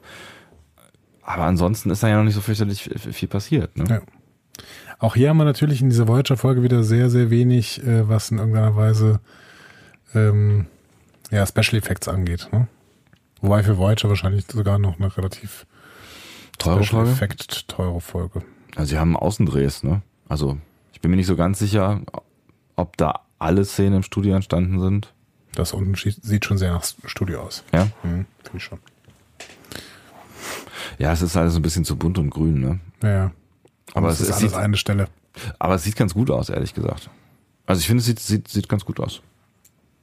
Ja, weiß ich nicht. Es muss aber auch nicht besser aussehen. Also nee, das alles spielt okay. sich alles im Umkreis von 10, 10 Quadratmetern ab und das sieht man halt. Ja, ja. Aber gut. Ja, es ist schon in Ordnung. Wir gehen auf die Voyager. Der mhm. Doktor wird äh, auf seine Mission vorbereitet und er soll genau drei Sekunden, also zwei Tage auf dem Planeten bleiben und beobachten. Damit hätten wir die dritte Zeitangabe, von der wir eben gesprochen haben. Genau. Ähm, also die dritte Angabe darüber, wie schnell denn jetzt die Zeit vergeht auf dem Planeten. Das sind drei Sekunden, zwei Tage. Ja. ja. In, ja. Keine Jahreszeiten mehr. Doch beim Beamen geht dann etwas schief und äh, Janeway und Belana haben den Doktor verloren. Genau, also beim Rück, Zurückbeamen quasi. Ne? Also genau. nach Belana zählt Amos 3. Hochprofessionell professionell auch alles. genau. Ne? Wo es da, da ja wirklich um, um irgendwie im Zweifel Tage oder was auch immer geht. Ne? Also, Man könnte ja auch einen Computer stellen, aber äh, nein. ja, egal. Sie zählt mal bis drei und dann geht irgendwas schief und sie verlieren ihn. Warum, weiß ich, habe ich nicht so richtig verstanden, aber ist ja auch egal. Es war auch ein bisschen absehbar, ehrlich gesagt, dass man den verlieren wird. Aber ähm, trotzdem finde ich das ein spannendes Gedankenexperiment. Ne? Also ähm, das hatten wir, glaube ich, auch mal mit O'Brien in äh, DS9, dass jemand plötzlich äh, eine sehr, sehr lange Zeit äh, erlebt, während ähm, eigentlich nicht so viel Zeit vergeht. Ja. So. Ich meine, da war er irgendwann mal im Knast und hat dann irgendwie mehrere Jahre Folter hinter sich gebracht, obwohl eigentlich nur zehn Minuten vergangen sind oder sowas. Ja, ja, genau. Ähm, Finde ich ganz spannend. Was macht denn das eigentlich mit einem Menschen? Gut, das ist jetzt kein Mensch, sondern äh, halt hier so eine Holo-Dingsy. Aber es macht ja mit ihm offensichtlich, also es, äh, es war falsch betont, es macht ja mit ihm offensichtlich auch eine ganze Menge, so, Ja. ne, obwohl er nur so ein Holo-Dings hier ist. Ja. Weil er kommt verändert zurück. Definitiv. Ja. Allein schon optisch. Allein schon optisch, ne? Ja, genau. Aber gut, da haben sie ihm vorher auch so ein Programmchen geschrieben, was er benutzen konnte, damit er sich relativ schnell an die Spezies äh, anpassen kann. Und da haben sie übrigens vom Blob geredet, ne? Was ist denn, wenn, Genau. äh, wenn, wenn da unten jetzt nur irgendwelche blauen Blobs rumlaufen? Und Dann werden sie die schönste blaue Blob sein, die es gibt. sagt dann Janeway zu ihm, Genau. ja. Ja. ja. Sehr, sehr schön. Ja. Ja, ja, genau. Ähm, und Chakotay und äh, Kim überlegen dann, hm, wie kriegen wir den Doktor wieder zurück? Und Chakotay hat eine gute Idee. Such doch mal in den Opernhäusern. Brillant. Genau. Und es dauert keine, keine drei Sekunden und schwupps haben sie ihn gefunden. Genau. Und Janeway beamt ihn zurück. Ähm, tatsächlich war er mehrere Jahre auf dem Planeten und hat herausgefunden, dass man die Voyager für die seismischen Aktivitäten tatsächlich schon verantwortlich macht. Das heißt, sie sind sich bewusst darüber, ähm, dass da eine Verbindung ähm, besteht und dass da was, also es ist noch nicht so ganz klar, an was sie jetzt da glauben. Ne? Also ob sie jetzt weiter sind ähm, als als ihre als ihre Vorfahren, die ja irgendwie, das, ich glaube, das letzte aufgeklärte, was wir dann gehört haben, war ja die Geschichte mit den Protektoren und danach gab es, glaube ich, keine mehr. Ich weiß jetzt nicht, wie, wie Ja, weiter doch, doch, diese, dieser ähm, Brief und die äh, SETI-Station quasi. Ach so, ja, ja, stimmt. Ah, ja, die alles hab ich, noch passiert. Entschuldigung, die, genau, die habe ich Deswegen finde ich eigentlich ja. auch, dass der Doktor nicht so richtig viele neue Informationen mitbringt. Nee, das also stimmt. er sagt halt irgendwie, okay, die Voyager wird für die seismischen Aktivitäten verantwortlich gemacht. Das wussten wir schon, weil Stimmt. das stand in diesem Brief schon drin, beziehungsweise in dieser Audionachricht. Ja. ne? Ähm, zweitens, die Voyager hat zu Fortschritt in jeder Hinsicht geführt, Wissenschaft, Religion, Kunst, sogar Spielzeug. Ähm, auch das haben wir schon geahnt. Zumindest Wissenschaft und Religion wussten wir auch schon, dass jetzt auch noch Spielzeug nach der Voyager entwickelt wird. Gut, Who cares? Ist nicht relevant für die Situation, in der sie sich befinden. Nee, aber war auch zu erwarten, weil Ja. wenn das so eine Kultur beeinflusst, dann wird da auch Spielzeug von entwickelt und Kunst drüber gemacht. Ja. So. Ähm, und dann sprechen sie noch ein bisschen über die persönlichen Erfahrungen des Doktors. Das ist vielleicht noch das Interessanteste. Er hat eine Mitbewohnerin, wir machen mal Anführungszeichen, ja, ne? habt ihr gehört, ne? Maritza. Ähm, und äh, mit der äh, hat er zusammengelebt. Ähm, ne? Wir wissen nicht genau, was da passiert ist. Ne? Wir wissen, also es gibt ja dann später, noch, noch eine später Szene. erfahren wir, was da Genau. passiert ist, ne? aber jetzt gerade noch nicht. Und die Prognose des Doktors ist, es wird jetzt ein Space Race geben äh, zwischen den verschiedenen ähm, Welten und man muss, kann sich nicht sicher sein, ob die Bewohner mit Shuttles oder mit Raketen bei der Voyager ankommen. Genau. Was irgendwie ganz spannend ist, weil so ein Space Race hat es ja bei uns auch gegeben, dann irgendwann mal in den 60ern, als es zum genau. Mond ging, ne? Genau. Ja. Also wir sehen hier weiter eine parallele Entwicklung und äh, wir können quasi alle äh, Stationen der Menschheitsgeschichte in irgendeiner Weise an dieser Zivilisation nachempfinden. Äh. Mhm. Als Gedankenexperiment, jetzt stell dir mal vor, Mhm. du könntest einfach drei Jahre auf einem anderen Planeten leben, zurückkommen und es wäre alles genauso, wie es jetzt ist. Also das heißt, du würdest keinerlei Einbußen haben irgendwie an, an Freundschaften oder was, ne? aber du wärst halt mal drei Jahre einfach weg. Und kommst zurück und alles ist genauso wie vorher und äh, Keine- auch keine Zeit ist vergangen. Keine Zeit ist vergangen. Es, ich finde, also ich finde den Gedanken sehr reizvoll. Es gibt ja auch eine, eine Folge, ähm, ähm, wo Picard ein ganzes Leben lebt. Ich weiß gar nicht mehr, wie die heißt. Ähm, da, da wird er, wird er, wird er auch alt und ähm, Ist das nicht die letzte Folge? Äh, äh, heute, gestern, morgen oder so? ja. In der letzten Folge ist er zumindest sehr, sehr alt. Nee, aber das ist, das ist ja, das ist ja eine Folge, wo er quasi aus dem Rückblick äh, über sein Leben erzählt, ne? Nee, das ist auch eine Zeitreisefolge, meine ich. Moment mal. Gott, oh Gott, ich habe es viel zu lange nicht mehr gesehen. Ich meine, es gäbe noch irgendwie die Folge, wo er auch irgendwas anderes ist. Also da kommt, da bringt er auch so eine Flöte von mit, meine ich, ähm, die er da gespielt hat. Gestern, heute, morgen. Picard das Gefühl, vorwärts und rückwärts durch die Zeit zu reisen, bei der Suche nach einer Anomalie in der romulanischen neutralen Zone und einer Antwort auf die Frage, ob er verrückt geworden ist oder ob die Zeitsprünge tatsächlich passieren, begegnet er einem alten Bekannten, nämlich Q, das ist die letzte Folge von TNG. Ich meine, das zweite Leben, The Inner Light, ist eine Folge aus der Staffel 5, äh, Folge 25. Und ähm, da trifft Picard auf irgendeine Sonde. Ähm, und äh, durch irgendeinen Strahl wird Picard ohnmächtig und dann wacht er in einem Dorf auf. Und ähm, da kennen ihn alle als äh, einen anderen? Typen. Was? Nee, als, als Carmen. Der lebt da mit äh, seiner Frau Eileen und äh, er weigert sich halt dann zuerst irgendwie dieses neue Leben anzunehmen, aber findet irgendwie keinen richtigen Ausweg ähm, weil er nicht versteht, was passiert ist, weil er sich halt an das, an, an sein Leben als PK natürlich erinnert, äh, resigniert dann aber irgendwie ein paar Jahre später und ähm, lebt da viele, viele Jahre dann Okay. und hat eine Tochter und so weiter und so fort. Und ähm, ich weiß gar nicht mehr, wie das dann ausgeht. Ich, steht das hier? Genau, und dann irgendwie ja, ich weiß nicht mehr genau wie, aber am Ende ähm, äh, wacht er wacht er halt dann wieder irgendwie äh, auf der auf der Enterprise auf und erfährt, dass irgendwie nur also dass weniger als eine halbe Stunde äh, vergangen ist und ähm, hat aber Dinge äh, Dinge mitgebracht aus dieser Welt, also diese eine Flöte. Erinnerungen und Die, ja, okay, auch physische Dinge. Genau, diese, diese, diese Flöte, die irgendwie risikanische, risikanische Flöte, die auch immer mal wieder eine Rolle spielt. Das ist auch eine tolle Folge, die könnten wir uns auch mal aufschreiben. Das könnte eine meiner Lieblingsfolgen werden. Okay. Hm. Schreiben wir mal auf. Hm. Ja, gut. Das The Inner Leben. Light. The Inner Light. Ja, Sp- ah, es gibt so viele tolle Folgen. Wir werden noch so viel reden müssen. Ja, wir reden ja schon eine ganze Menge. Meinst du, wir kriegen die Folge hier irgendwann nochmal zu Ende? Nein, wir schweifen immer wieder ab, aber Ja. das ist ja auch spannend an dieser Folge, dass man immer wieder auf andere Themen kam, kommen kann. Würdest du es jetzt machen? Du hast dich äh, der Antwort gedrückt, indem du einfach Picard angeführt hast, Ah, ja, der das schon mal gemacht hat. Ich, ich fand, ich fand die Folge, ähm, ich fand es mega spannend, mir also damals bei dieser dieser äh, äh, TNG-Folge vorzustellen, wie das ist, einfach mal so ein anderes Leben zu fühlen, ähm, zu führen, aber auch zu fühlen von mir aus auch, ja. Ähm, und einfach mal irgendwie alles anders machen zu können, weil das Problem ist ja äh, an unserem Leben, dass, dass wir halt immer nur eine Chance haben für alles so, und uns entscheiden müssen für Dinge. Nicht so gut reversibel. Genau, also wir können halt auch nicht parallel mal irgendwas ausprobieren und gerade bei wichtigen Entscheidungen ist das ja irgendwie ganz spannend. Ähm, also so, so Sachen wie, weiß ich nicht, für wel- welchen Lebenspartner man sich entscheidet oder ob man sich überhaupt entscheidet und ob es Zufall ist oder wie ein Leben anders ausgefallen ja, wäre. Kinder und sowas, Also ne? all diese Dinge, so, von denen du halt auch überhaupt nicht weißt, ähm, wie- sie anders geworfen wären, wenn nur so eine kleine du nicht mal Mini-Stellschraube kurz ausprobieren, Vater zu sein? Ähm, ja, genau. Geht halt nicht, ne? Oder du kannst auch nicht ausprobieren, ob die andere äh, Frau oder der andere Typ oder was auch immer vielleicht zu einem anderen Leben oder zu einem cooleren Leben geführt hätte Ja, oder was auch immer oder zu einem schlimmeren.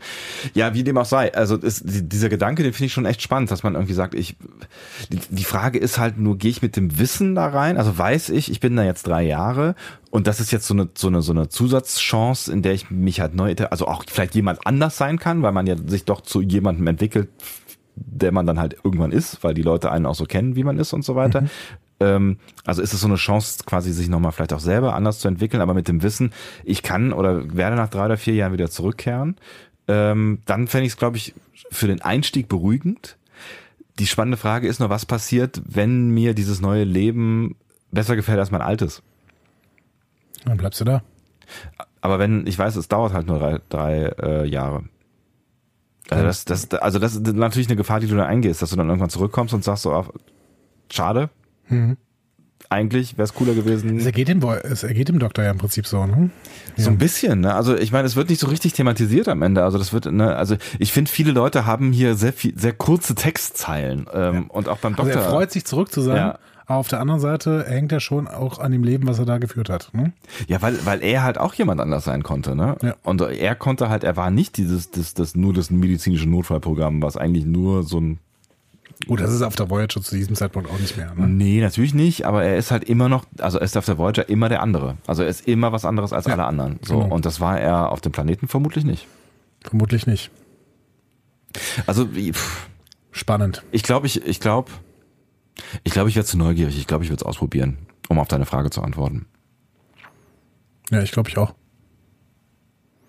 Vor allen Dingen, weil du ja dann dir sicher sein kannst, dass du in diesem Leben hier niemanden enttäuschen kannst, weil du im Prinzip ja nicht weg bist. Nee, also im Prinzip stellst du nur dich selber und deine Gefühlswelt ähm, aufs, den Kopf, auf, genau. auf, auf den Kopf und aufs Spiel so ein bisschen.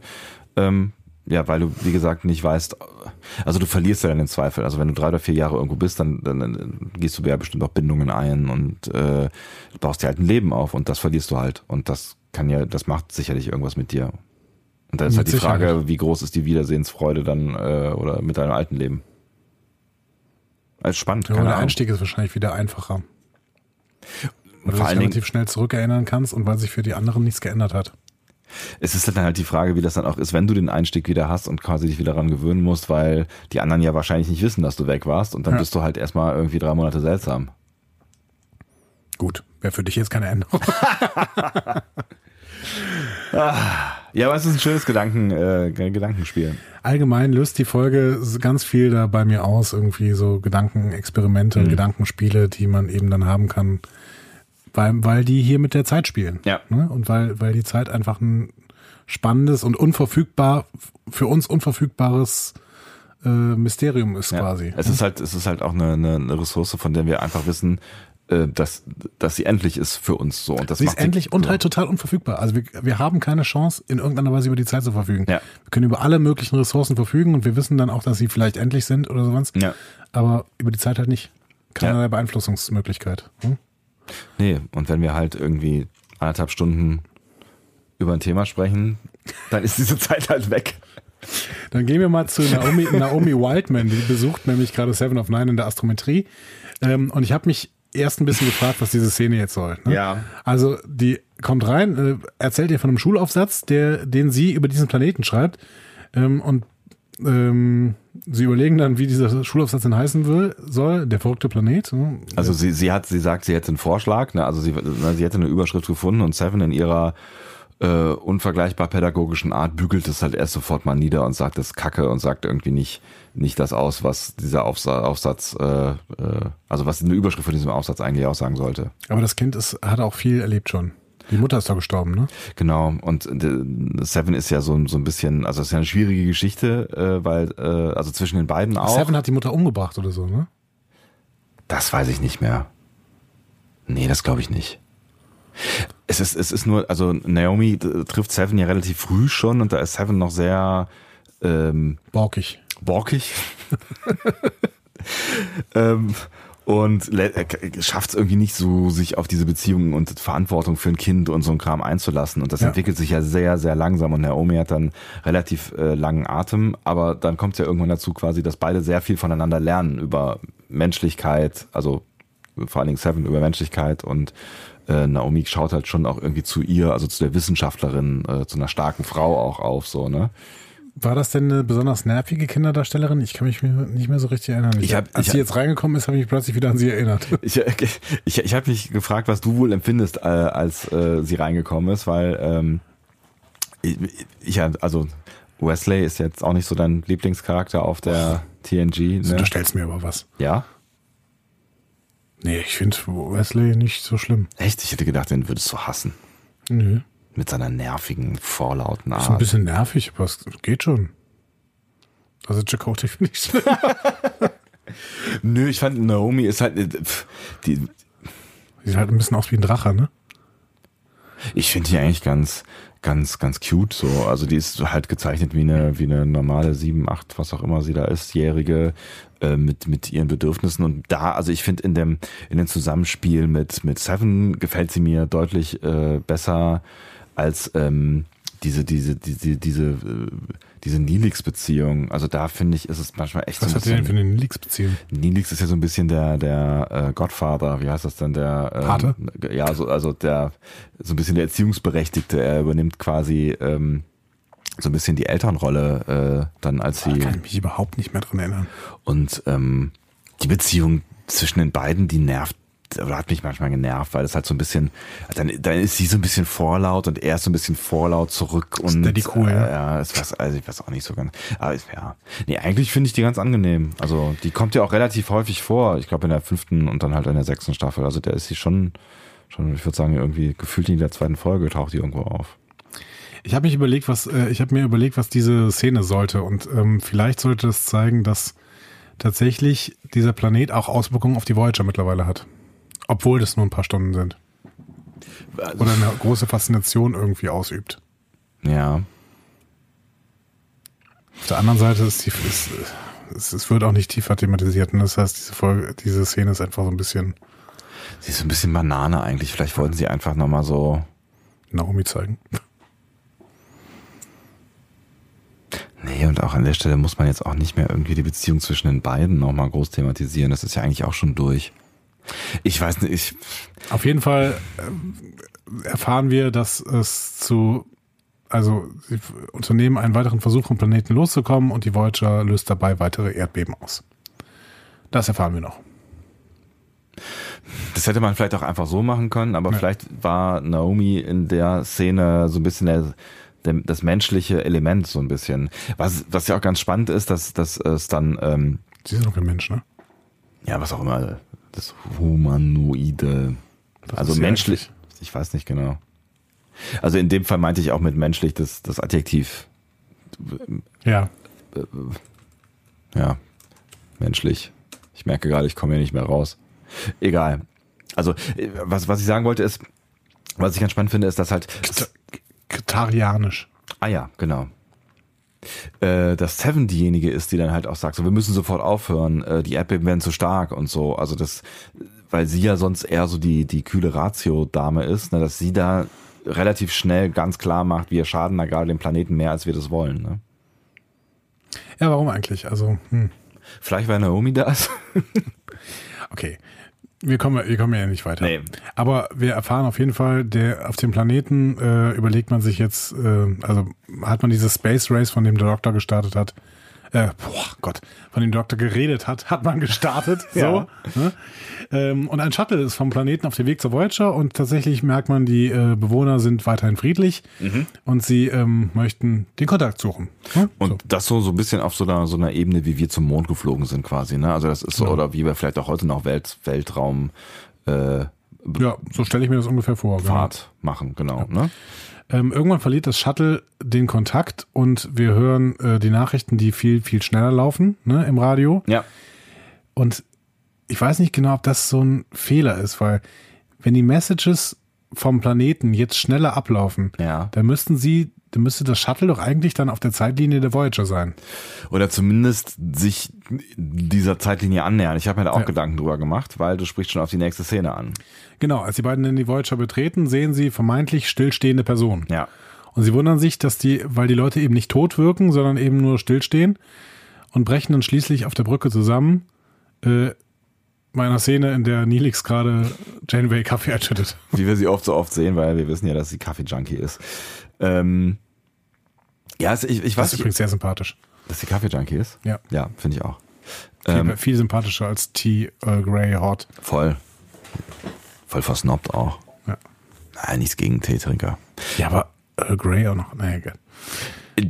Ich weiß nicht, ob es ein Fehler ist. Also es ist. Ähm, das Problem ist ja, dass wir nicht genau wissen, wie schnell diese Zeit jetzt vergeht. Ne? Und ähm, es kann natürlich sein, dass dieser Anpassungsprozess, von dem der Doktor dann in der nächsten Szene dann spricht, dass das einfach der Anpassungsprozess ist, dass die Sachen anfangen schneller zu laufen, so und dass sie halt so langsam Stückchen für Stückchen ähm, ihre Zeit verlassen, aber die Zeit der Voyager halt immer noch einfach so viel äh, langsamer äh, abläuft, dass sie, dass sie halt äh, da noch das Gefühl haben, dass alles stillsteht. Ja, aber das ist vielleicht ein Problem am Drehbuch, dass sich die Folge nie so richtig entschieden hat, wie schnell jetzt wirklich der Ja. Planet abläuft. Ne? Ich muss auch sagen, es hat für mich jetzt beim Gucken, also ich habe da auch kurz gehakt, aber es hat für mich jetzt beim Gucken keine größere Relevanz gehabt. Nein, Ich, aber total spannend ist Ja. natürlich, dass die dann auf die Bühne, äh, auf, die, auf die Voyager kommen und da steht alles still.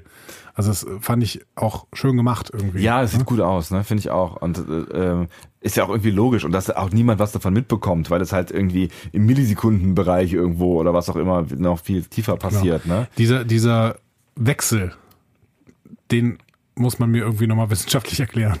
Das Warum die dann in dem Moment plötzlich zusammenbrechen und dann da liegen halt. Ja, ne? verstehe ich auch nicht so ganz. Und nicht sofort sterben, weil sie unfassbar altern oder sowas. Oder Ja. Sich ja, langs langsamer altern. Ist auch komisch. Hm. Aber die Ich Frau weiß- ist ja offensichtlich gestorben. Genau, die Frau ist ja gestorben. Ich weiß auch nicht, ob es da Menschen gibt, die, die, die sich mit solchen Thematiken schon auseinandergesetzt haben, weil wir naja nun mal keine Zeitreisen machen können. Leben die denn da jetzt Schneller oder langsamer auf der Voyager? Langsamer. Also, also, die, also du meinst die selber im Vergleich zum Rest der Voyager oder was? Ja. Nee, da, da gibt's ja die übernächste Szene, wo dieses Gespräch mit Janeway äh, und dem Piloten stattfindet. Und da erklärt sie ja, dass während sie jetzt hier sitzen, ähm, er quasi Generation um Generation verliert von Menschen, die er kennt. Das heißt, er müsste ja dann quasi in der gleichen Geschwindigkeit sich bewegen wie alle anderen dann auch. Ja, aber als sie auf die Voyager kommen, ist die Voyager extrem langsam. Das heißt, sie müssen ja eigentlich sehr, sehr schnell sein. Ja. Und in dem Moment, wo dann die in die normale Zeitlinie übergehen, Müssen sie gealtert sein. müssen sie sehr schnell, ganz schnell, ganz viel gealtert sein. Ja, Was sie nicht tun. was sie nicht tun. Ja, es macht alles nicht so richtig Sinn, aber ich glaube, das sind so Dinge, die darf man an der Stelle nicht so richtig hinterfragen. Nein, es, war, es hat ja auch alles wund- wunderbar funktioniert, Ja. aber jetzt gerade frage ich mich, ob das, ob die da nicht zu sehr in Zeitparadoxien geraten sind irgendwie mit diesem Moment. Also auf ja, jeden es Fall, macht, es, macht, es macht nicht so richtig Sinn. Ähm, ich, ich fand, ich fand das aber einen guten Moment, wo diese Szene sich ändert zur Zeit der Voyager. ja, So. Und äh, dann quasi Janeway sofort rüber guckt und sagt, oh Gott, oh Gott, oh Gott, oh Gott. Wir Und die müssen- checken halt, handeln. genau, die checken halt sofort, was passiert ist, ne? Ja. Also sowohl Janeway checkt sofort, was passiert ist, und auch der Pilot checkt dann sofort, was passiert ist, äh, wenn er wieder, als er wieder aufwacht, so, ne? Also hier hatten ja schon vorher die Theorie, also er hatte vorher schon die Theorie, dass es irgendwas mit der Zeit jetzt zu tun haben könnte, ne? Aber äh, als er dann wieder aufwacht, dann ähm, ja, er sofort, Ja, was er hatte, glaube ich, ist, ne? sogar vorher mal gesagt, das ist vielleicht irgendeine Art temporale Stasis oder sowas. Ne? Ja, ja, ja, genau. ja. Spannend. Mega. Also hat für mich alles sehr gut funktioniert an der Stelle. Ja. Der Astronaut, wir nennen ihn mal Gortana Retz, denn so stellt er sich später vor. Ja. Ähm, Gortana Retz überlebt, während die ältere Astronautin stirbt. Und er erzählt dann Janeway nochmal, wie sehr die Voyager den Planeten beeinflusst hat. Also er singt dann sogar so ein kleines Kindergebet über die Voyager und möchte der Voyager gerne helfen, den Planeten zu verlassen. Ja, weil ähm, Janeway stellt ihm quasi so ein bisschen die Wahl, obwohl sie die Wahl sehr gemütlich stellt, dafür, dass äh, quasi minütlich da äh, Jahrzehnte vergehen oder wie auch immer, ne? Ähm, ob er jetzt wieder direkt runtergehen will ähm, und dann vielleicht noch ein paar Leute kennt oder so ein paar Nachfahren von ihm und er noch ein bisschen mehr mit der mit der Zivilisation klarkommt, die er dann da erlebt, weil die sich noch nicht so stark verändert hat. Oder die sind halt weiter extrem entspannt auf der Voyager. ist weiterhin extrem entspannt. Ähm, oder halt, ob, ob er äh, ihnen helfen könnte. So, ne? Also sie fragt ja, könntest du dann vielleicht helfen? Das könnte ein paar Stunden dauern, aber möglicherweise äh, erkennst du dann nichts von deiner Welt wieder und fühlst dich dann nicht mehr wirklich zu Hause in dieser Welt, in, zu der du dann zurückkommst. Man könnte ja ne? auch mitfliegen, ne, mit der Voyager. Das habe ich auch überlegt. Die Option wird gar nicht raus, äh, rausgearbeitet. Ja, die hat keiner irgendwie. Ja, ich weiß nicht, ob Janeway das nicht so andeutet. Also sie sagt halt, ja, sie sind kein Gefangener, sie können jederzeit gehen oder was auch Ja, immer. Ne? ja, ja. Aber ähm, denken Sie immer daran, dass da unten ist das keine Welt mehr für Sie. Ja. Ne? So. Ähm, aber die, es stellt sich ja im Endeffekt nicht, weil ähm, ja, sie überlegen dann tatsächlich, äh, sie bringen den Astronauten wieder zurück. Aber erstmal bringt der Doktor den Astronauten, also Gotthana Retz, bringt er in die Astrometrie. Mhm. Äh, und auf dem Weg unterhalten sie sich über so ein Sportteam. Ne? Ja, genau. Ist mir nicht ganz klar, welcher, welche Sportart, ne? wird auch nicht gesagt. nee, Ne? ja, ist wahrscheinlich auch völlig wurscht. Mountain Genau. oder Hillside oder sowas. Ja, ne? genau. Ja. Genau. Also, äh, Was, was ich so ein bisschen komisch fand, weil ich auch da wieder über die Zeit nachdenken musste, weil der Doktor ja schon eine ganze Weile vorher da war und klar, sie sprechen auch über, das ist der Enkel von so und so, aber da habe ich dann auch kurz drüber nachgedacht, kann das alles noch passen? Also kann der wirklich noch Leute kennen, die der Doktor da und so, weißt du? ja, warum denn nicht? Das kann ja, also ich stell, wie, was stellst du dir für eine Zeit vor, die auf der Voyager vergangen ist? Auch das ist ja schwierig, genau. Also ich hatte bis dato irgendwie das Gefühl, da sind vielleicht irgendwie ein, zwei Tage vergangen, weil das häufig weiß man das ja auch gar nicht so genau, was da gerade so, ne? Und dann sagt aber äh, an irgendeiner Stelle, sagt Janeway ähm, irgendwas von zwei oder drei Stunden. Zwei oder drei Stunden sind aber wiederum schwierig für Naomi Whitemans Aufsatz, den sie bei, bei Nilix schreiben muss. Denn Nilix hat ja offensichtlich eine Unterrichtsstunde gehalten und ist schon wieder auf der Brücke, um Kaffee zu, Kaffee zu verteilen. Ne? Das stimmt. Die er zwischendurch auch gekocht haben muss. Während, während alle in großer Lebensgefahr schweben. Die sind einfach zu entspannt. Vielleicht, vielleicht mischt der Nilix da irgendwas drunter. So. Ach komm, Leute. Ach, scheiß drauf hier. ja, keine Ahnung. Also ähm, es, irgendwie fügt es sich alles nicht so richtig zusammen. Also wenn es, wenn es dann irgendwie nur wenige Stunden sind oder zwei, drei, ne, dann könnte das vielleicht auch mit dem Doktor hinhauen, weil da haben wir ja irgendwie gelernt, drei Sekunden sind drei Tage. Aber wenn drei Sekunden drei Tage sind, dann sind 30 Sekunden 30 Tage. Richtig. Gut, guter Mann. Ich, ich war schon eine Stufe weiter. Wie kriege ich das denn jetzt hochgerechnet? Es war auch drei Sekunden in zwei Tage, aber so viel will ich jetzt nicht überfordern. Achso, aber dann ist eine Minute ungefähr Das sind ziemlich zwei genau, Monate das sind ziemlich sowas. genau fünf Minuten ähm, äh, ein Jahr. Fünf mal 60 sind 300, Also äh, dann, sechs, sechs Minuten sind ein Jahr, 360. das heißt, wenn, wenn wenn eine halbe Stunde vergangen wäre zwischen der Rettung des Doktors und dem, dem Andocken äh, des Piloten, dann könnte das alles noch irgendwie hinkommen. Eine halbe Stunde, sechs Minuten, ein Jahr. Halbe Stunde wären dann fünf Jahre, Ja, oder eine Stunde hätte auch noch vergehen können. sind zehn Jahre. Ja. Es könnte Auf hätte der auch, anderen Seite, Ja. auf der, in einer anderen Einstellung ist eine Sekunde eine Jahreszeit.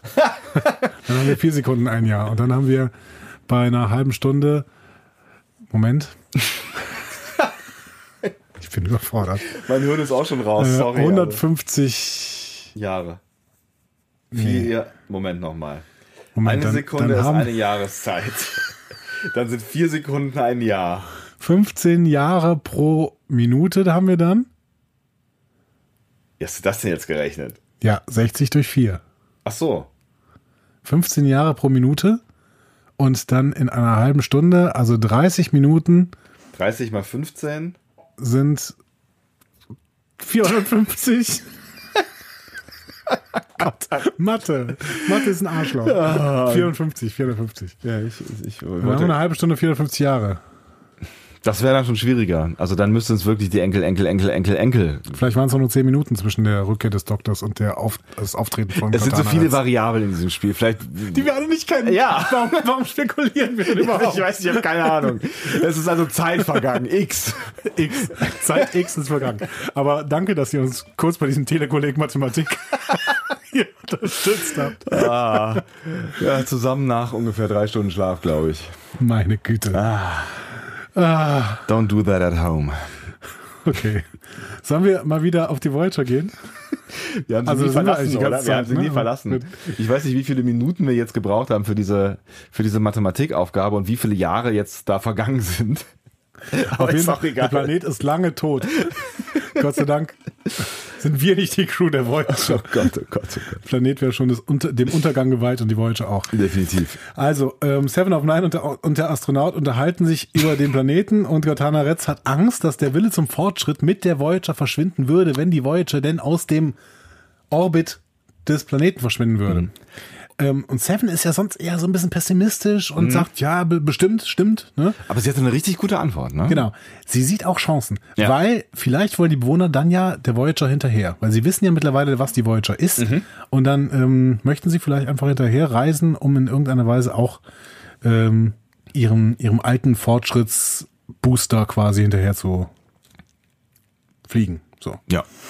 Äh, Finde ich eine spannende These. Ja. Genauso spannend fände ich die Frage, wenn es zu einer früheren Zeit passiert wäre. Also ja, weiß ich nicht, zu der Zeit des äh, Protektors oder noch früher, wenn Total. die, wenn die Voyager verschwunden wäre, ob sich die Zivilisation halt wirklich langsamer entwickelt hätte. Also ob das wirklich so ein, so ein, so ein antreibender Kraftstoff ist für die Entwicklung eben von Zivilisation, egal ob es jetzt, weiß ich nicht, Wissenschaft oder Religion ist, die beiden Dinge haben wir ja eben schon mal aufgemacht. Ähm, Finde ich eine spannende Frage. Können wir vielleicht auch nochmal irgendwann drüber reden, im Laufe dieser endlos äh, werden zu scheinen, zu scheinenden, scheinend zu werdenden äh, Podcast-Ausgabe, in der wir uns befinden.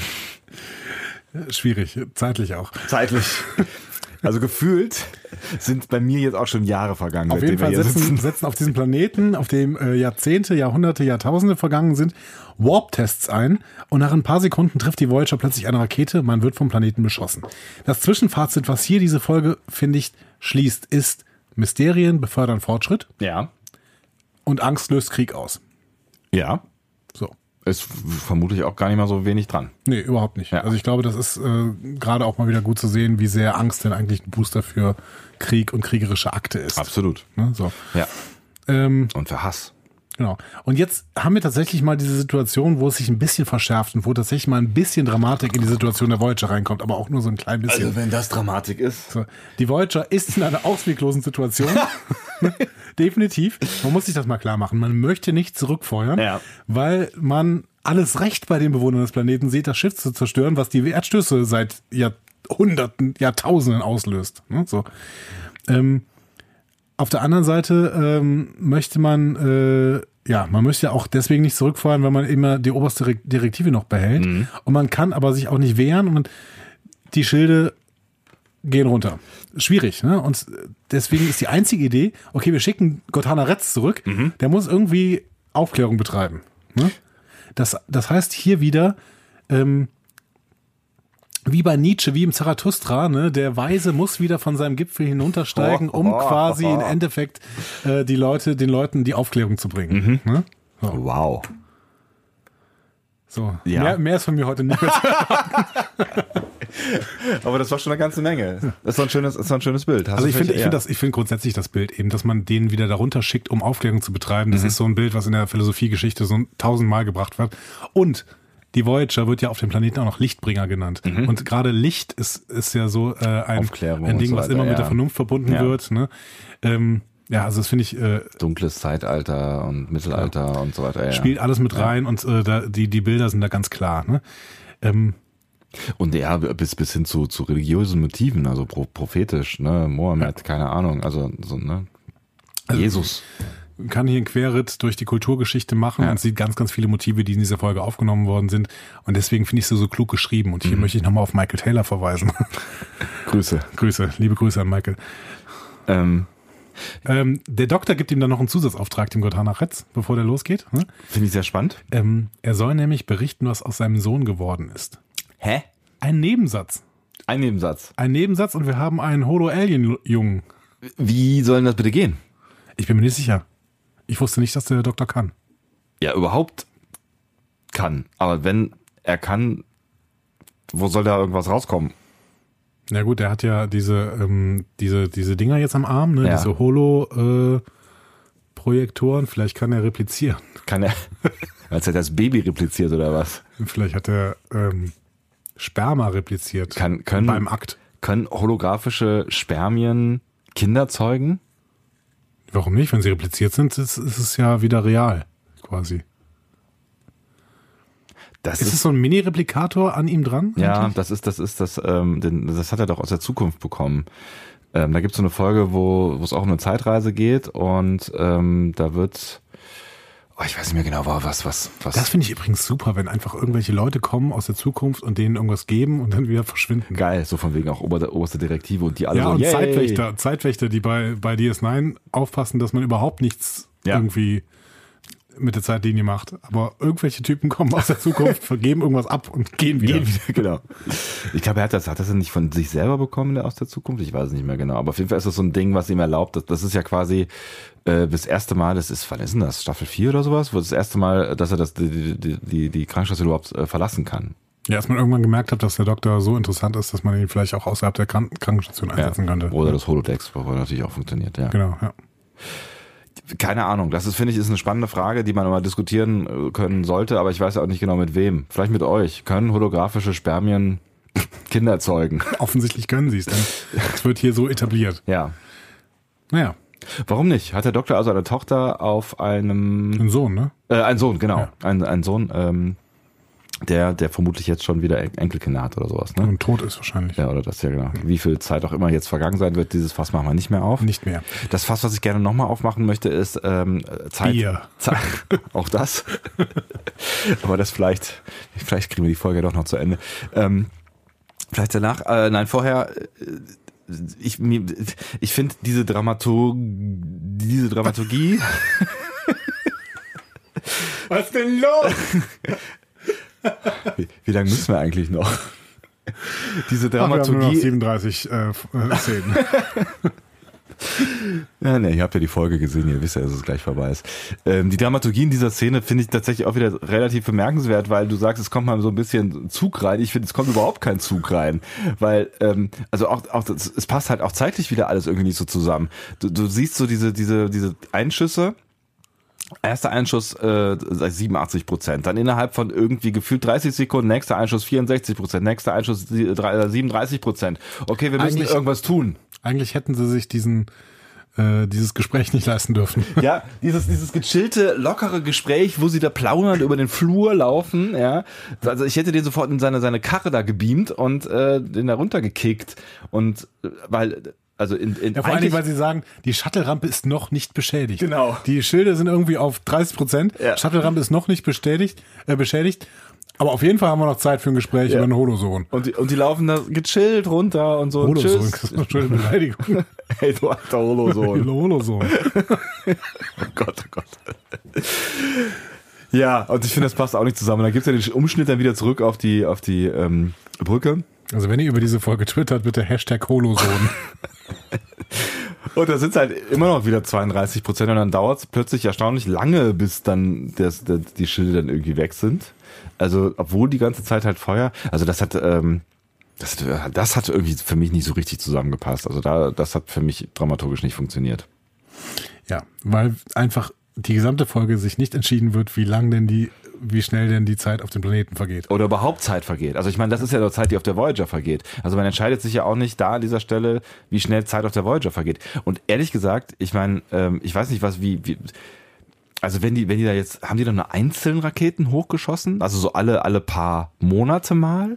Weil sonst hätte, hätte das ja ein viel massiveres äh, Bombardement hätte sein müssen. Also ich meine, die erzählen ja, dass die Raketen immer kraftvoller und stärker werden, so, ne? Aber ähm, dass die da halt nur irgendwie so jeweils irgendwie zwei Raketen hochschießen, ist ja schon seltsam. Also alle oder? drei Monate eine Rakete. Das ist so ungefähr wie in Nordkorea, ne? Wenn Also früher. hinkriegen, ja, wie früher, genau. Jetzt der Frieden. Jetzt ja Okay, das Shuttle fliegt zurück zum Planeten. Mhm. Ähm, Cortana Retz sagt, hallo, ich bin Cortana Retz. Und äh, die Bodencrew sagt verständlicherweise, nein, sind sie nicht. Ja. Gehen sie aus der Leitung raus. Sie sind halt schon seit 300 Jahren tot oder was Genau. auch immer. Was sagen die denn da eigentlich? Wie lange? We weißt du das? Äh, lange. die da was? Nee, weiß ich nicht mehr. Weiß ich. ich vielleicht sagen die auch nur so lange tot. Weil das Genau. wäre dann die, ein nächstes Zeitindiz gewesen, aber vielleicht trennen wir uns auch mal von dieser Zeit, Zeitgeschichte. Genau. Also, ähm, er insistiert dann nochmal und wird dann irgendwann ernst genommen, warum auch immer, äh, ist mir noch nicht ganz klar. Nee, er sagt dann einfach nur, machen Sie den Blasee frei, ich lande jetzt und dann äh, landet er offensichtlich. Also man weiß es nicht, weil man sieht es nicht. Wir haben dann tatsächlich mal eine Szene auf der Voyager, wo es wirklich so wirkt, als könnte sie nicht mehr lange standhalten unter dem permanenten Beschuss. Selbst Chakotay ist besorgt. Der ja sonst immer wirklich druff ist und Ja. äh, ja. Genau. ähm, ja, und äh, plötzlich sehen wir aber die Voyager, die sie, wie sie von zwei Shuttles mit Traktorstrahlen erfasst wird und aus dem Orbit raus begleitet. Sehr technisch versierten Shuttles fand ich in diesem Ja, Moment. Also da ist ganz schön was passiert. Ja, das sind so quasi so Traktor-Shuttles, ne? Also Genau. irgendwie die die Voyager da rausziehen können. Äh, und Cortana Retz meldet sich dann per Holo-Transmission. Zumindest habe ich das für, das für mich so gewirkt. Ja, wobei er ja erklärt, er hätte auf dem Arm jetzt irgendwie so ein Ding, womit er fünf Minuten in ihrer Zeit existieren kann. Vielleicht war das auch wirklich richtig gebeamt, weil das gibt ja auch so ein Beam-Sound und so ein Beam. Ja, so auf jeden Fall sowas ähnliches. Ja, Ne? also nicht so wie das auf der Voyager aussieht äh, oder in Star Trek aussieht, aber so ähnlich halt. Die sind halt jetzt echt weit entwickelt. Ja, Hm? crazy. Und er verabschiedet sich dann von der Voyager, ähm, nachdem er deutlich macht, dass er es geschafft hat, die Bewohner des Planeten davon zu überzeugen, dass die Voyager freundlich ist. Offensichtlich, denn ansonsten hätte er sie abgeschossen. Klar. Ende gut, alles gut. Ende gut, alles gut. Und dann sieht man ihn am Ende noch äh, quasi auf dem äh, einzigen Set dieses Planeten sitzen. ähm, Als uralter Mann. als uralter Mann. Und er guckt genau in dem Moment nach oben, als würde er es wissen. Er sieht auch so aus, als würde er es wissen, indem die Voyager dann vom Himmel Ja, er verschwindet. sitzt da halt schon seit 60 Jahren, ne? und wartet darauf. Wahrscheinlich, wahrscheinlich weiß, wusste er eigentlich ge- einfach ganz genau dann, weil der konnte bestimmt im Gegensatz zu uns die Zeit berechnen. Und Er war äh, ja schlau. ja, und der hatte vielleicht auch Das ein ist der paar, Unterschied zu uns. auch das. Aber er hatte vielleicht auch ein paar mehr Fakten oder sich nicht widersprechende Fakten. Und damit ist Schluss. Ja. Also er guckt dann noch so auf einen, auf einen sehr hochentwickelten Planeten mit crazy Architektur und so, ne? Genau. Ja. Schöne äh, Abschlussszene. Ja. einer allgemein für mich sehr überzeugenden Folge, auch wenn da so ein paar Plotholes sicherlich drin sind und so ein paar Ungereimtheiten und die Spannung auf der Voyager halt nie so richtig deutlich wird. Ja, aber genau, das, ne, das, da haben wir so ein bisschen noch rumgeritten. Aber es ist eigentlich wurscht. Also erstaunlicherweise ist es wurscht, weil für mich eigentlich das größte Problem tatsächlich ähm, eigentlich die fehlende, die fehlende Spannung war. Ne? Also,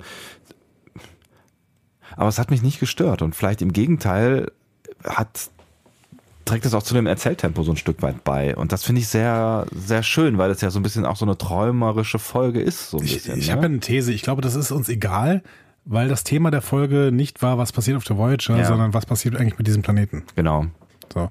Und was ist eigentlich das, das, was ist die Craziness zwischen den, äh, wenn du zwei verschiedene Zeitebenen miteinander kollidieren lässt, Ja. quasi. So. Ja, da ist wa- wahrscheinlich was dran, weil das ist halt deutlich spannender alles auf dieser Seite und alles andere ist eigentlich wurscht so. Und wie gesagt, vielleicht weiß man dann auch irgendwann so ein bisschen im Hinterkopf oder versucht zu verstehen oder wie auch immer, dass die Voyager eigentlich immer oder vielleicht eine Lösung finden würde, aber halt eine, die auf, auf, auf Kosten des Planetens geht. Genau. Und wir sind in der sechsten Staffel. Äh, da irgendwie jetzt noch jede Folge auf Drama zu machen, dass die Voyager wirklich das im Endeffekt nicht überleben könnte, ist eigentlich auch dann irgendwann albern. Ja, also ich meine, wir wissen ja dann auch in dem Moment, ähm, wahrscheinlich wird die Voyager nicht in dieser Folge genau so draufgehen. Ja. Also zu dem Zeitpunkt wusste man ja noch nicht, ob es ein Happy End geben wird oder nicht. So, ne, also es, ne, Nein, muss es ja auch nicht, muss- aber trotzdem, Genau. Das ist nicht die letzte Folge. Also man weiß einfach genau, das ist nicht die letzte Folge. genau. Ja. Dementsprechend ist es wahrscheinlich auch nicht so schlimm, wenn das Drama einfach in dieser Folge so ein bisschen gefehlt hat. Ja. weil die Theorien halt uns dafür entschädigt haben. finde ich. Absolut. Also es hat, es hat mir auch echt viel Spaß gemacht, äh, die zu gucken. Fast noch mehr Spaß gemacht hat es mir tatsächlich jetzt mit dir, mir, mit, äh, mit mir, mit, auch ein bisschen mit dir darüber zu sprechen. Aber am liebsten mit mir. Aber am liebsten mit mir. ähm, ich möchte noch hervorheben, ich finde auch die Schauspieler sehr, sehr gut in dieser, dieser Folge. Also den äh, ähm, Daniel Day Kim als äh, Astronaut Gotana Retz, ähm, den, den kennen wir ja noch aus äh, Lost und äh, Hawaii 5.0 und sowas ne, später. Ähm, hat auch in Star Trek noch eine wiederkehrende Rolle gespielt, ähm, als in, ich glaube in den Filmen als äh, ein Admiral, glaube ich. I don't know. Aber das muss ich mal wieder recherchieren. Echt? Ich habe den irgendwie schon als in Star Trek auch ähm, abgespeichert. Der spielt Gotana Retz und in ähm, Enterprise spielt der Corporal Chang. Chang. Chang. Was für eine Spezies? Er, mm, Mensch? Aha. Was ist denn Man Corporal? Corporal. Ja, Okay. er ist Mensch. Da kann ich mich nicht dran erinnern. Mitglied der Marco-Streitkräfte an Bord der Enterprise. Auf jeden Fall ein Schauspieler, den, auch, den ich auch wirklich gern sehe. Ja, ich auch. Und ähm, ja, gerade in Lost ne, äh, hatte mir wirklich sehr gut gefallen. In der Tat. Ja. Ähm, Ja, du hast schon recht. Also da ist, da ist, also vom Spielerischen her funktioniert da vieles ganz gut. Aber also auch wenn wirklich viele, viele Figuren sehr kurze Dialoge haben, ne? ja, ich glaube aber, das mit den Schauspielern, das hat sich eh entwickelt in der, in der Star Trek-Welt. Also ich glaube, die sind von, von Serie zu Serie immer besser geworden. Also ich meine, in der Urserie die Forrest Ja. Kelly, die Forrest Kelly war wirklich ein guter Schauspieler. Leonard Nimoy vielleicht in Ansätzen. Aber der Rest eigentlich nicht.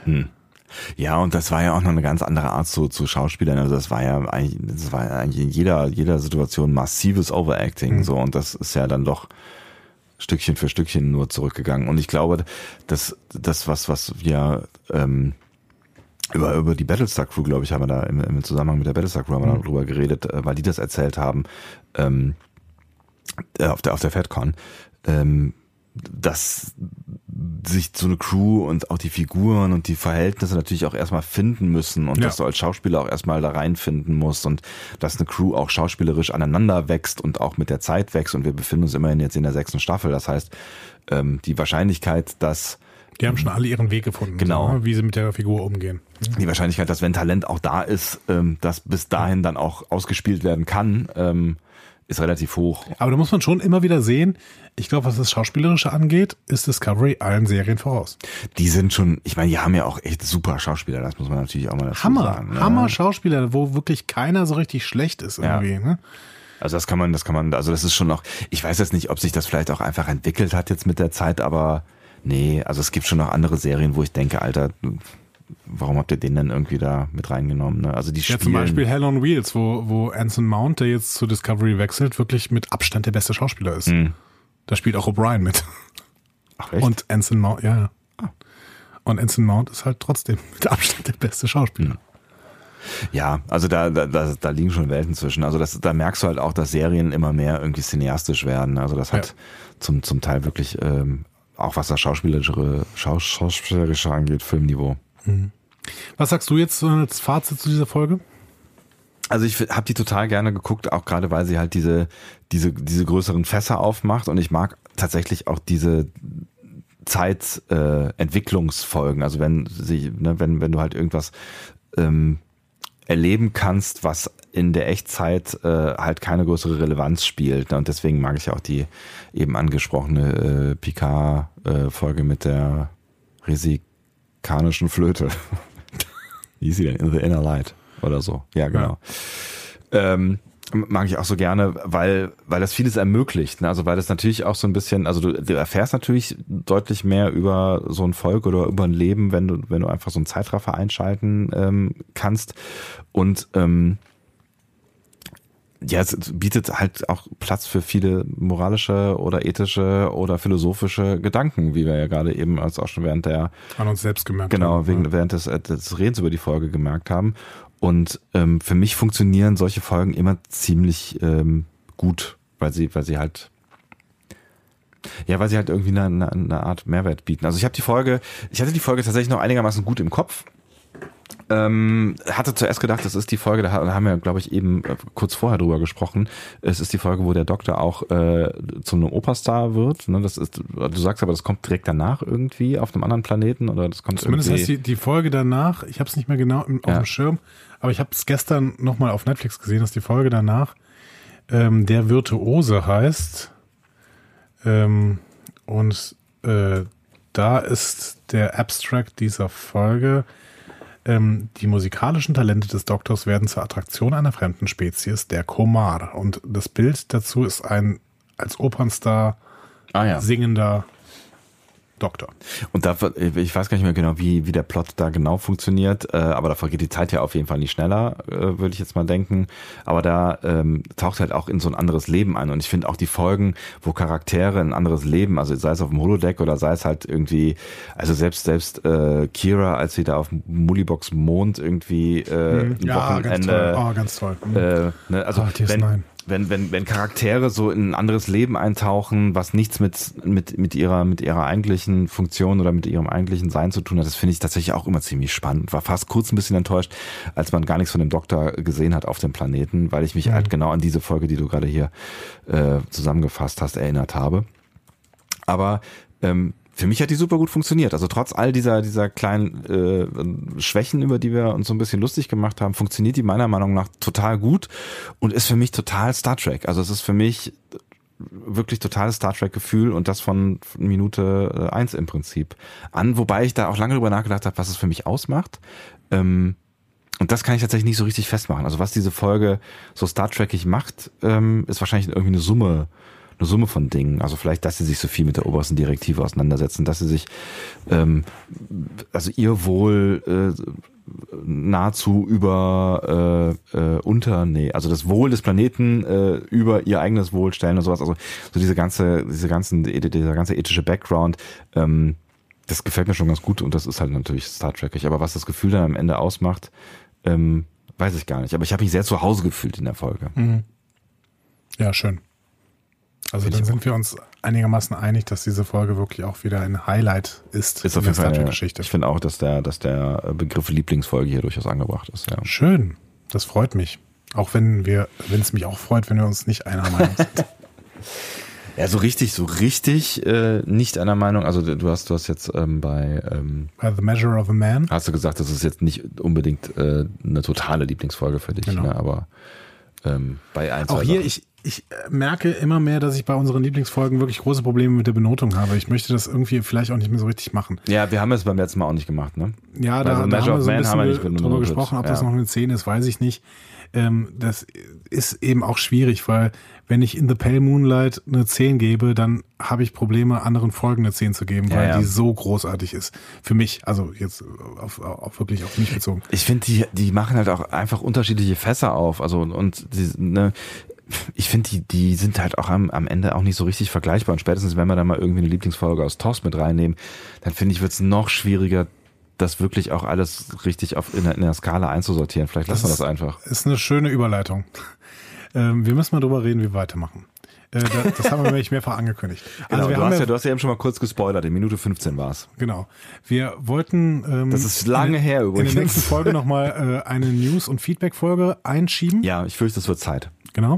Also einmal, weil ihr äh, sehr fleißig ähm, geschrieben habt und Ja, kommentiert toll. habt. Und Riesenartikel Ja. teilweise zu, den, zu diesen Folgen, weil ihr merkt, wir merken wirklich, dass ihr auch teilweise für diese Folgen so brennt wie wir und das, das freut uns ja, tierisch. Total. Also weil das wir macht offensichtlich damit äh, euren Nerv treffen. Also, ähm, wir machen keinen Hehl daraus, dass die Lieblingsfolgen jetzt etwas weniger geklickt werden als die Discovery-Folgen, die wir eigentlich immer machen. Was aber auch klar ist, weil Genau. es halt, ne, also es ist ja so ein bisschen, so ein bisschen ähm, Bespaßungsprogramm, also nicht nur für euch, sondern auch für uns. Genau.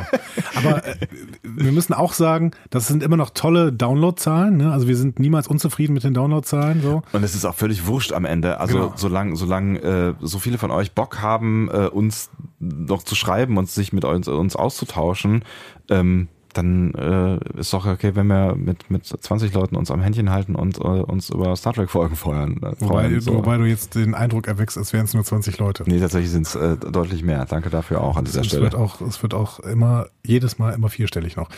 ähm, ähm, aber trotzdem müssen wir, Ja. müssen wir uns jetzt überlegen, wie wir weitermachen. Ne? Ähm, eine Newsfolge schieben wir mal ein. Vielleicht kriegen wir da auch noch jemanden nochmal an die Strippe, ob das vielleicht Christian nochmal wird oder äh, auch jemand anders aus der Star Trek äh, Expertenwelt, von der wir jetzt einige Leute kennengelernt haben in den Ja. letzten Jahren. Äh, im, in den letzten Jahren unseres sagen wir Schaffens. Monaten, ja. Ähm, aber äh, die Frage ist jetzt, wenn wir jetzt weiter in den Lieblingsfolgen gehen, ja. wir haben jetzt DS9, TNG und Voyager besprochen. Ja. Dann wird es Zeit, vielleicht für eine TOS-Folge. Für eine TOS-Folge. Hm. Ich hätte eine vorzuschlagen. Die bietet sich natürlich sehr an und ist sehr, äh, also obvious choice, Mhm. wenn man Lieblingsfolgen anspricht. Aber ich, eigentlich bin ich nicht dran. Eigentlich bist du dran. Ich weiß das, ja, ja, ich weiß. Bei, bei TOS bin ich halt leider einfach noch nicht so weit. Also bei TOS habe ich, ich glaube, ich bin ähm, bei Folge 6 oder sowas in Staffel 1. Also, und da, da, alles andere habe ich relativ unregelmäßig geguckt. Das heißt, ich könnte dir in dem Fall den Vortritt überlassen, ähm, weil sonst müsste ich müsste ich eine aus, aus diesen, diesen, diesen ersten fünf oder sechs oder was auch immer ich geguckt habe, auswählen. Und dann weiß ich nicht, ob das repräsentativ, rä, repräsentativ ist. Okay, dann, dann gehen wir in meine Obvious Choice TOS-Folge. Ja, die du eben auch schon zitiert hast. Nein? Mm, nein. Nee, nee, nicht Brot und Spiele. Das Nicht Brot und ist, Spiele. Nein, das ist keine Lieblingsfolge. Die ist ganz witzig, aber das ist keine Lieblingsfolge. Okay. Die ist auch eher kritisch zu sehen, was so die Entwicklung des römischen. Egal. So. Ähm, wir gehen in die ganz obvious choice und wir nehmen eine der wahrscheinlich besten Star Trek Folgen aller Zeiten. The City on the Edge of Forever, Griff in die Geschichte. Du siehst bei mir wenig Gesichtsausdruck. Ja, ich, so. ähm, also, das ist äh, Folge 28 in der ersten Staffel. Ich wiederhole es nochmal. The City on the Edge of Forever. Griff in die Geschichte. Ähm, ich freue mich da jetzt schon drauf, weil es einfach eine unfassbar großartige Folge ist und weil wir überlegen können, was sich Discovery von dieser Folge abgucken kann. Ich bin gespannt. Denn es ist eine, es ist doch noch, also es ist halt TOS. Das heißt, wir haben allgemein keine große Charakterentwicklung. Ja. Und es ist erste Staffel noch. Ja. Also gerade noch. Ich glaube, es ist eine der letzten Folgen der ersten Staffel. Ähm, das heißt, eigentlich wären wir jetzt auch mit Discovery vielleicht schon an dem Punkt, so eine Folge reinzupacken. So. Und dann müsste man sich einiges trauen. The City on the Edge of Forever, Griff, Griff in die Geschichte. Staffel 1, Folge 28. Wie, viel, wie viele Folgen hat denn diese erste Staffel? Schauen wir mal. 29. 29. Ah, sieh mal einer an. Ja, schon lange Staffeln hatten die. Ja, einfach mal produziert, ne? Hm. Und guck, wie weit sie kommen. Ja. Dann Ähm, wird das die übernächste Folge. genau. Das heißt, das werden wir dann in der nächsten Folge, in der News-Folge dann auch nochmal wiederholen. Aber ihr könnt ja, wenn ihr wollt, einfach schon mal so ein bisschen vorgucken. Hm, tendenziell ähm, erscheint die dann, wenn wir alles so hinkriegen, wie wir uns das vorstellen, am Montag, den 23. Juli. Und dann wäre quasi Am 16. Juli wäre die News-Folge dran. Genau. Dann haben wir das ja doch noch irgendwie zu irgendeinem Ende gebracht. Ja, es war extrem lang, oder? Es war extrem lang. Ich weiß auch nicht. Also ich, also ich habe aber das Gefühl für Zeit verloren in dieser Folge. Das ist schön, denn das wollte die Folge ja auch. Richtig, offensichtlich. Ähm, haben wir noch irgendwas, was wir, was wir abschließend äh, klären Ja, mussten? oh Gott, ja, ich muss, oh Gott, jetzt, ah, mir ist was eingefallen, was wir eigentlich am Anfang hätten sagen müssen. Was? Lieber Frank, Oh! ja, wenn richtig. du das hier noch hörst, dann bist du uns offensichtlich immer noch wohlgesonnen. du hast nämlich unser Gewinnspiel äh, gewonnen. Und äh, ja, alles korrekt. genau, ich äh, hatte dir schon mal eine E-Mail geschrieben und die ist zurückgekommen und das war alles ein bisschen schwierig. Dann hast du mir deine äh, Adresse geschickt und ähm, Die daraufhin, lesen wir erstmal kurz vor. Ne, daraufhin ähm, habe ich leider das Paket immer noch nicht verschickt, obwohl ich das am nächsten Tag verschicken wollte. Aber wir waren noch beide in Urlaub. Also das kann man jetzt auch mal vielleicht zur Verteidigung. Du warst im Urlaub. Wolltest du mir jetzt sagen, dass meine Klassenfahrt mit 90 Leuten ein Urlaub war? Naja, du warst halt außerhalb deines normalen Bereiches. Arroganten Nichtlehrer. Unfassbar. Komm, du hast, du hast bald wie viele Wochen Ferien? Hm, sechseinhalb. Gut. Dann, Lieber Frank, äh, ich werde es möglichst schnell losschicken. Ähm, das, das Leben. Das Leben kommt dazwischen. ich verstehe. Ach, Ich hoffe, du bist uns äh, äh, nicht böse. Wir dir auf gar keinen Fall. Warum sollten wir? Warum sollten- Ich habe doch keinen Grund dafür. Vielleicht sollten wir das jetzt einfach ganz schnell beenden. Ich weiß auch nicht so genau. Ich glaube, also ich entschuldige mich nochmal in aller Form für unseren äh, fahrigen Zustand. Ähm, ab nächste Woche ist alles besser. dann sind wir vielleicht auch wieder ausgeschlafen. Genau. Ähm, wir wünschen euch alles Gute. Ähm, wir freuen uns, dass ihr uns zugehört habt. Guckst du mich schon wieder so an? da irgendwas ab? Wir wünschen euch alles Gute. Ja, ich wollte mich gerade verabschieden. Achso, du wolltest sowas, sowas, sowas Förmliches machen, ja? Sehr verehrte Hörerinnen und Hörer. Ja. Wir bedanken uns für die Teilnahme an dieser Podcast-Folge und würden uns freuen, wenn Sie wieder einschalten würden am kommenden Montag, wenn es denn wieder heißt Discovery Panel. Es müsste eigentlich so ein Jingle kommen oder so, ne? So ein Ding, Ding, Ding, Ding, Ding, Ding, Ding. Dann blendet ihn doch jetzt mal ein. Oh, gute, gute Idee eigentlich. Ja. Ich weiß mir auch nicht, wie lange wir noch reden müssen. Nee, jetzt weiß ich. Wir hören einfach auf zu reden und ähm, sagen Tschüss, bis zum nächsten Mal, oder? Tschö. Du alter Ho Ho Holosohn. Holosohn. Holosohn. Tschüss.